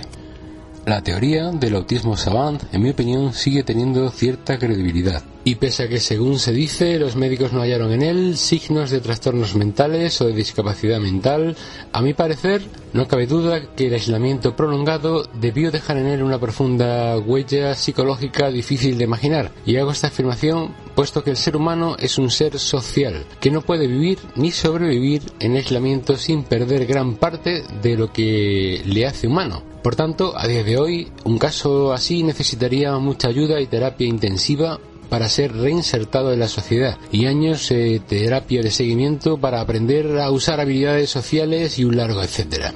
Salvo que de nuevo pensemos en la teoría del autismo, pero ahora en un grado tan extremo que éste hubiera actuado de protección contra el aislamiento y la soledad y por tanto protegiendo su mente de la pérdida de la cordura que cualquier humano estándar podría sufrir. Pero esto ya sea tal vez rizar el rizo de las teorías. Comentar como dato curioso que tras su muerte se le hizo una autopsia, con especial interés en el cerebro y encontraron presuntamente una leve malformación en el hemisferio izquierdo, que según dijeron era más pequeño que el derecho y por tanto subdesarrollado con respecto a las proporciones de un cerebro normal. Con eso intentaron explicar lo peculiar de su ser. Irónicamente, es la parte izquierda del cerebro la que se encarga precisamente de las cosas que hacían especial a Gaspar Hauser, como eran la imaginación y la creatividad, por decirlo de forma extremadamente simplificada. También llama la atención, y esto lo digo como, como hombre de ciencias, en contra de mi propia forma de pensar, que a veces la ciencia intenta buscar respuestas rápidas a enigmas y conformarse demasiado rápido cuando aparecen respuestas o presuntas respuestas o soluciones eh, como si hubiera prisa por, por zanjar el tema. Y en este caso tal vez fue así. Por suerte el método científico actual ya no funciona así, aunque siga habiendo fallos. El origen del bebé este tema realmente podría ser la piedra angular de la historia, porque por un lado podríamos enumerar teorías y decir en primer lugar que era un heredero oculto en favor de otro y que así se le salvó la vida. Por otro lado, podríamos decir lo más obvio y simple, que se tratase de una madre joven y pobre que tuviese que entregar al bebé al no poder cuidarlo. Pero, ¿por qué lo entrega con una nota? ¿Y por qué a un hombre con diez hijos en lugar de dejarlo en una iglesia o similar? ¿Pudo esa madre tener un plan? ¿Acaso tenía algo de dinero para pagar a ese hombre? ¿O bien alguna otra forma de pagar por hacerse cargo del niño? ¿Quizás a cambio de algún favor hacia él? A cambio de alguna promesa. No sabemos si ese hombre era viudo, quién sabe, pudo prometer casarse con él si cuidaba del bebé. Pensando sobre esto salen decenas o cientos de variables y todas válidas a falta de pruebas a favor o en contra. ¿Acaso la joven tenía algo de valor, alguna joya familiar que pudiese haber dado al hombre como pago para cubrir los primeros años de cuidados hasta que el bebé, ya niño, pudiera ayudar al hombre como un hijo más en sus tareas? Y aún otra teoría más a caballo entre el origen real y la joven pobre. Y si ese niño realmente tenía autismo u otra enfermedad y fue hecho desaparecer por una madre de clase noble que no quería que un hijo enfermo fuese la vergüenza de una familia de clase alta no tener que ver cómo su hijo sufría el desprecio y tal vez la ira de un padre que pudiera haber visto a su primogénito varón como indigno heredero, además enfermo, de un mal que en la época bien se podría haber confundido con algo demoníaco, por la compleja sintomatología que puede llegar a darse. Todo esto podría haber puesto al bebé en peligro. Obviamente, estos supuestos resultan muy, muy rebuscados, si bien tienen una base tanto posible como lógica y razonada a nivel científico y vamos a ello. Resulta que el bebé fue entregado con poco más de seis meses y si la teoría del autismo fuese cierta podría cuadrar con la edad del neonato, ya que en algunos casos esta enfermedad se puede presentar a partir de los dos meses e ir mostrando síntomas desde los dos a los seis meses.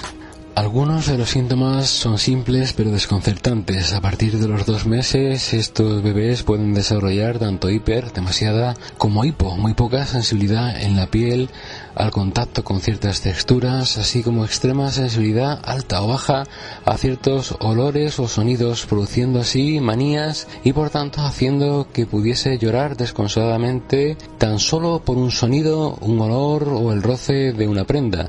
Pero más desconcertante aún es la mirada, que bien pudiera haber hecho pensar a los padres que el niño había nacido ciego, pues tienden a tener una mirada fija, carente de contacto visual con el, con, nadie, o por el contrario una mirada perdida, que no se centra en ningún en ningún punto y que no responde a ninguna interacción social. Más adelante viene una fuerte inquietud de movimiento, llanto incontrolado y otro rasgo que también desconcierta mucho, una sonrisa que igual que la vista o bien se queda congelada sin motivo, algo que podría llegar a ser inquietante y hasta dar cierto miedo, o sonrisas que aparecen como actos meramente físicos y reflejos que no responden a estímulos de comunicación quiero matizar algo muy importante y es que he tocado el tema del autismo y concretamente en bebés como una mera referencia necesaria en el relato. No soy para nada experto en la materia, lo he intentado hacer desde el máximo respeto y pido perdón a los padres con niños autistas si no he sido exacto o alguien se ha sentido mal o he sido mal interpretado. Este no es el tema de la historia y por tanto solo se trata de dar unas pinceladas para tratar de hacer entender que a principios de 1800 una enfermedad compleja como el autismo podría ser desconcertante y más en un bebé y ser otra teoría más del abandono del pequeño Gaspar Hause.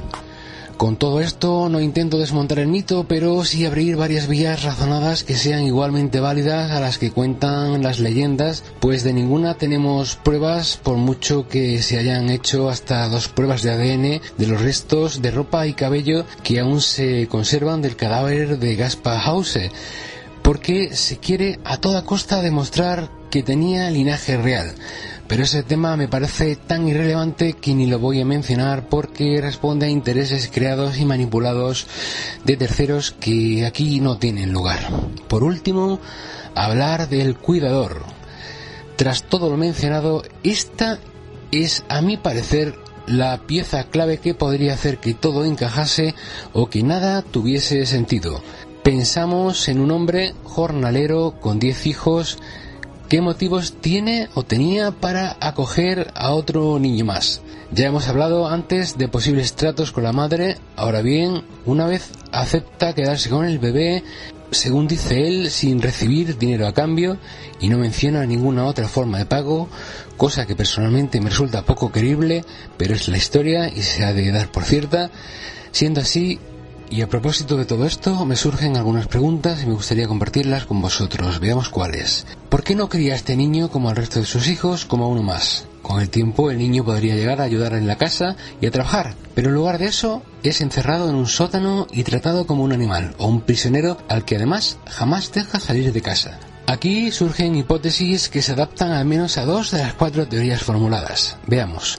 Se descartaría la opción de la madre pobre porque el niño debería ser uno más en la casa, a no ser que la madre hubiera quedado en cumplir un trato o promesa y no lo hubiera cumplido, o que hubiera quedado en traer más dinero o posesiones para su posterior mantenimiento y no hubiera cumplido con su parte, en cuyo caso aún cabría mantener esta opción, pues el cuidador habría maltratado al niño en venganza por la traición de la madre. Como vemos, hasta las teorías descartadas se agarran por los pelos. Aún así, ¿no habría sido más fácil echarlo de casa, mm, ponerle a trabajar, incluso más duro que al resto de sus hijos, o quién sabe qué más?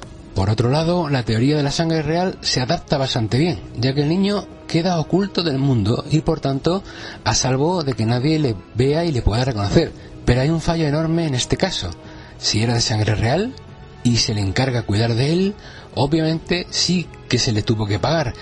Y dudo mucho que tuviera el valor de maltratar así a un heredero, pues no sabía si en algún momento vendrían a buscarle, que menos que darle alimento y tratarle como un ser humano, pues en ese caso de venir a por él, estaba claro que no iba a recibir una recompensa por sus cuidados, sino más bien probablemente un duro castigo por torturar a un príncipe que tal vez en ese momento fuese llamado para ser rey. En caso de ser el hijo de un noble repudiado por estar enfermo, bueno, a decir verdad, esta teoría, sin haberlo pensado antes, realmente, a la hora de escribir este texto es la que mejor me cuadra, porque si le dejaron al niño sin decirle que estaba enfermo, y tal vez le dieron algo de dinero para que aceptara el trato de buen grado, desde su punto de vista tal vez fuese un trato más o menos bueno, pero si posteriormente hubiese resultado que el bebé necesitaba cuidados especiales y no era posible hacer que dejase de llorar, además de que se pudiera notar en el bebé signos aparentes de estar ciego, sordo o afectado por algún mal indeterminado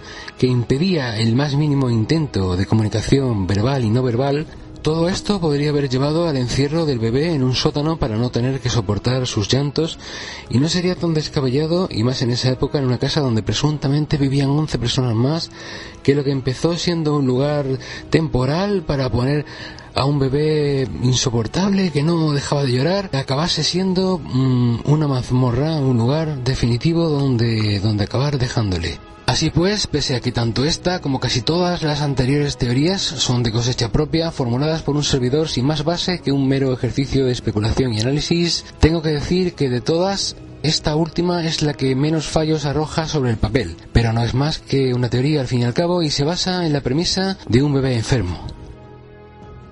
Sea como fuere, el origen de ese bebé, como podemos ver al ponernos a analizar el relato, ni se sabe ni se sabrá nunca, y a poco que dediques un rato a teorizar, te das cuenta de que hay cientos de variables que hacen que la historia pudiera haber sido de mil formas distintas. En cualquier caso, en la pequeña ciudad alemana de Ansbach, al suroeste de Nuremberg, hay un monumento erigido en 1981 con dos estatuas que representan a Gaspar Hause para su recuerdo, su memoria.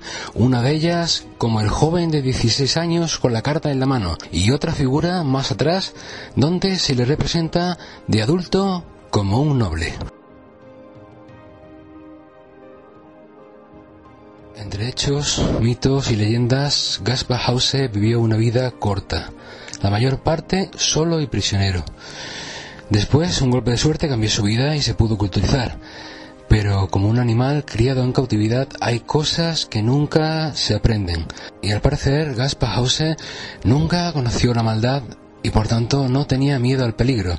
Y tal vez nunca llegó a entender que el mayor peligro para el ser humano es en efecto el propio ser humano. Un saludo y en especial a la memoria del gran Cebrián.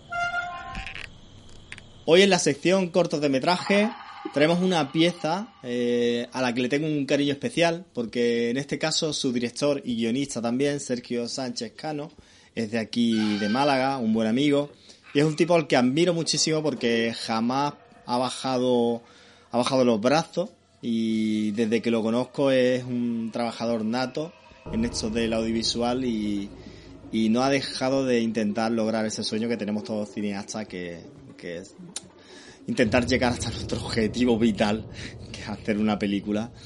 Y Sergio con él, pues chapo, me quito el sombrero. Eh, hoy la pieza tiene mucho que ver con, con lo que hemos hablado en el programa de hoy. Y se llama Subliminal. La sinopsis, ¿vale? Eh, que nos envía Alejandro de cortos de metraje. A veces vemos cosas de las que no somos conscientes. ¿Qué realidad aterradora se oculta ante nuestro ojo? Reparto Agustín Gascón, Beatriz Sánchez, Mauri Sánchez y Juan Pino. Esta es una producción que, si no recuerdo mal, se hizo para el Jamison Film Fest. Eh, ya sabéis, un festival que hay online. Y se realizó en 2016. El cortometraje, puesto que la trama apenas se puede contar, imaginan dos minutitos, cualquier cosa que digamos, pues reventamos un poco y hacemos spoiler. Pues solo comentar que, que la temática principal, que podría tratarse de una desaparición, una realidad alternativa o un universo paralelo, eh, da muchísimos juegos. Eh, lo dejamos ahí un poco abierto. Y según nos cuenta su director, Sergio Sánchez, eh, quería grabar un mini corto para proyectar en el Festival de Cine Fantástico de Torremolinos. Vaya, me pasa por, por lanzarme antes de la cuenta. no defenderla para el Jameson Film Fest, sino que era para el Fantástico de Torremolinos, donde le hacían un homenaje y solo tenía un plazo de tres días. En esto Sergio se mueve como pez en el agua. Eso puedo dar fe de ello. Así que se puso manos a la obra y en una sola noche grabó casi todo el metraje, a excepción del plano detalle de las manos que hizo otro día sin los actores, con su propia mano y la del hijo de una compañera de trabajo. Se grabó en un parque que es la Rotonda de las Fuentes de Colores, en la zona de Teatino. Para los que somos de Málaga que lo conocemos, pues sabemos por dónde anda esta ubicación. Además, cerca de la ESAT, de la Escuela de Arte Dramático, o sea que va unido ahí sentimentalmente. Y entre otras cosas, pues eh, a destacar fue, como dice Sergio, un cortometraje sin intención de moverse en festivales, y, pero Incluso llegó a ser emitido en el programa Versión Española de Televisión Española, valga la redundancia, que adquirió los derechos exclusivos de emisión. Eh, en esto sí que es verdad que Sergio es un especialista, es un especialista y con pequeñas piezas ha llegado muy lejos y ha conseguido multitud de, de premios importantes y, selecciones de peso. Así que esperemos que os guste. Dejaremos el enlace, como ya sabéis, en nuestro en nuestro perfil de iBox para que para que lo podáis ver y estaremos esperando vuestros comentarios para que nos contéis si os gusta o no os gusta este corto y qué os parece. Así que disfrutarlo. Subliminal de Sergio Manuel Sánchez.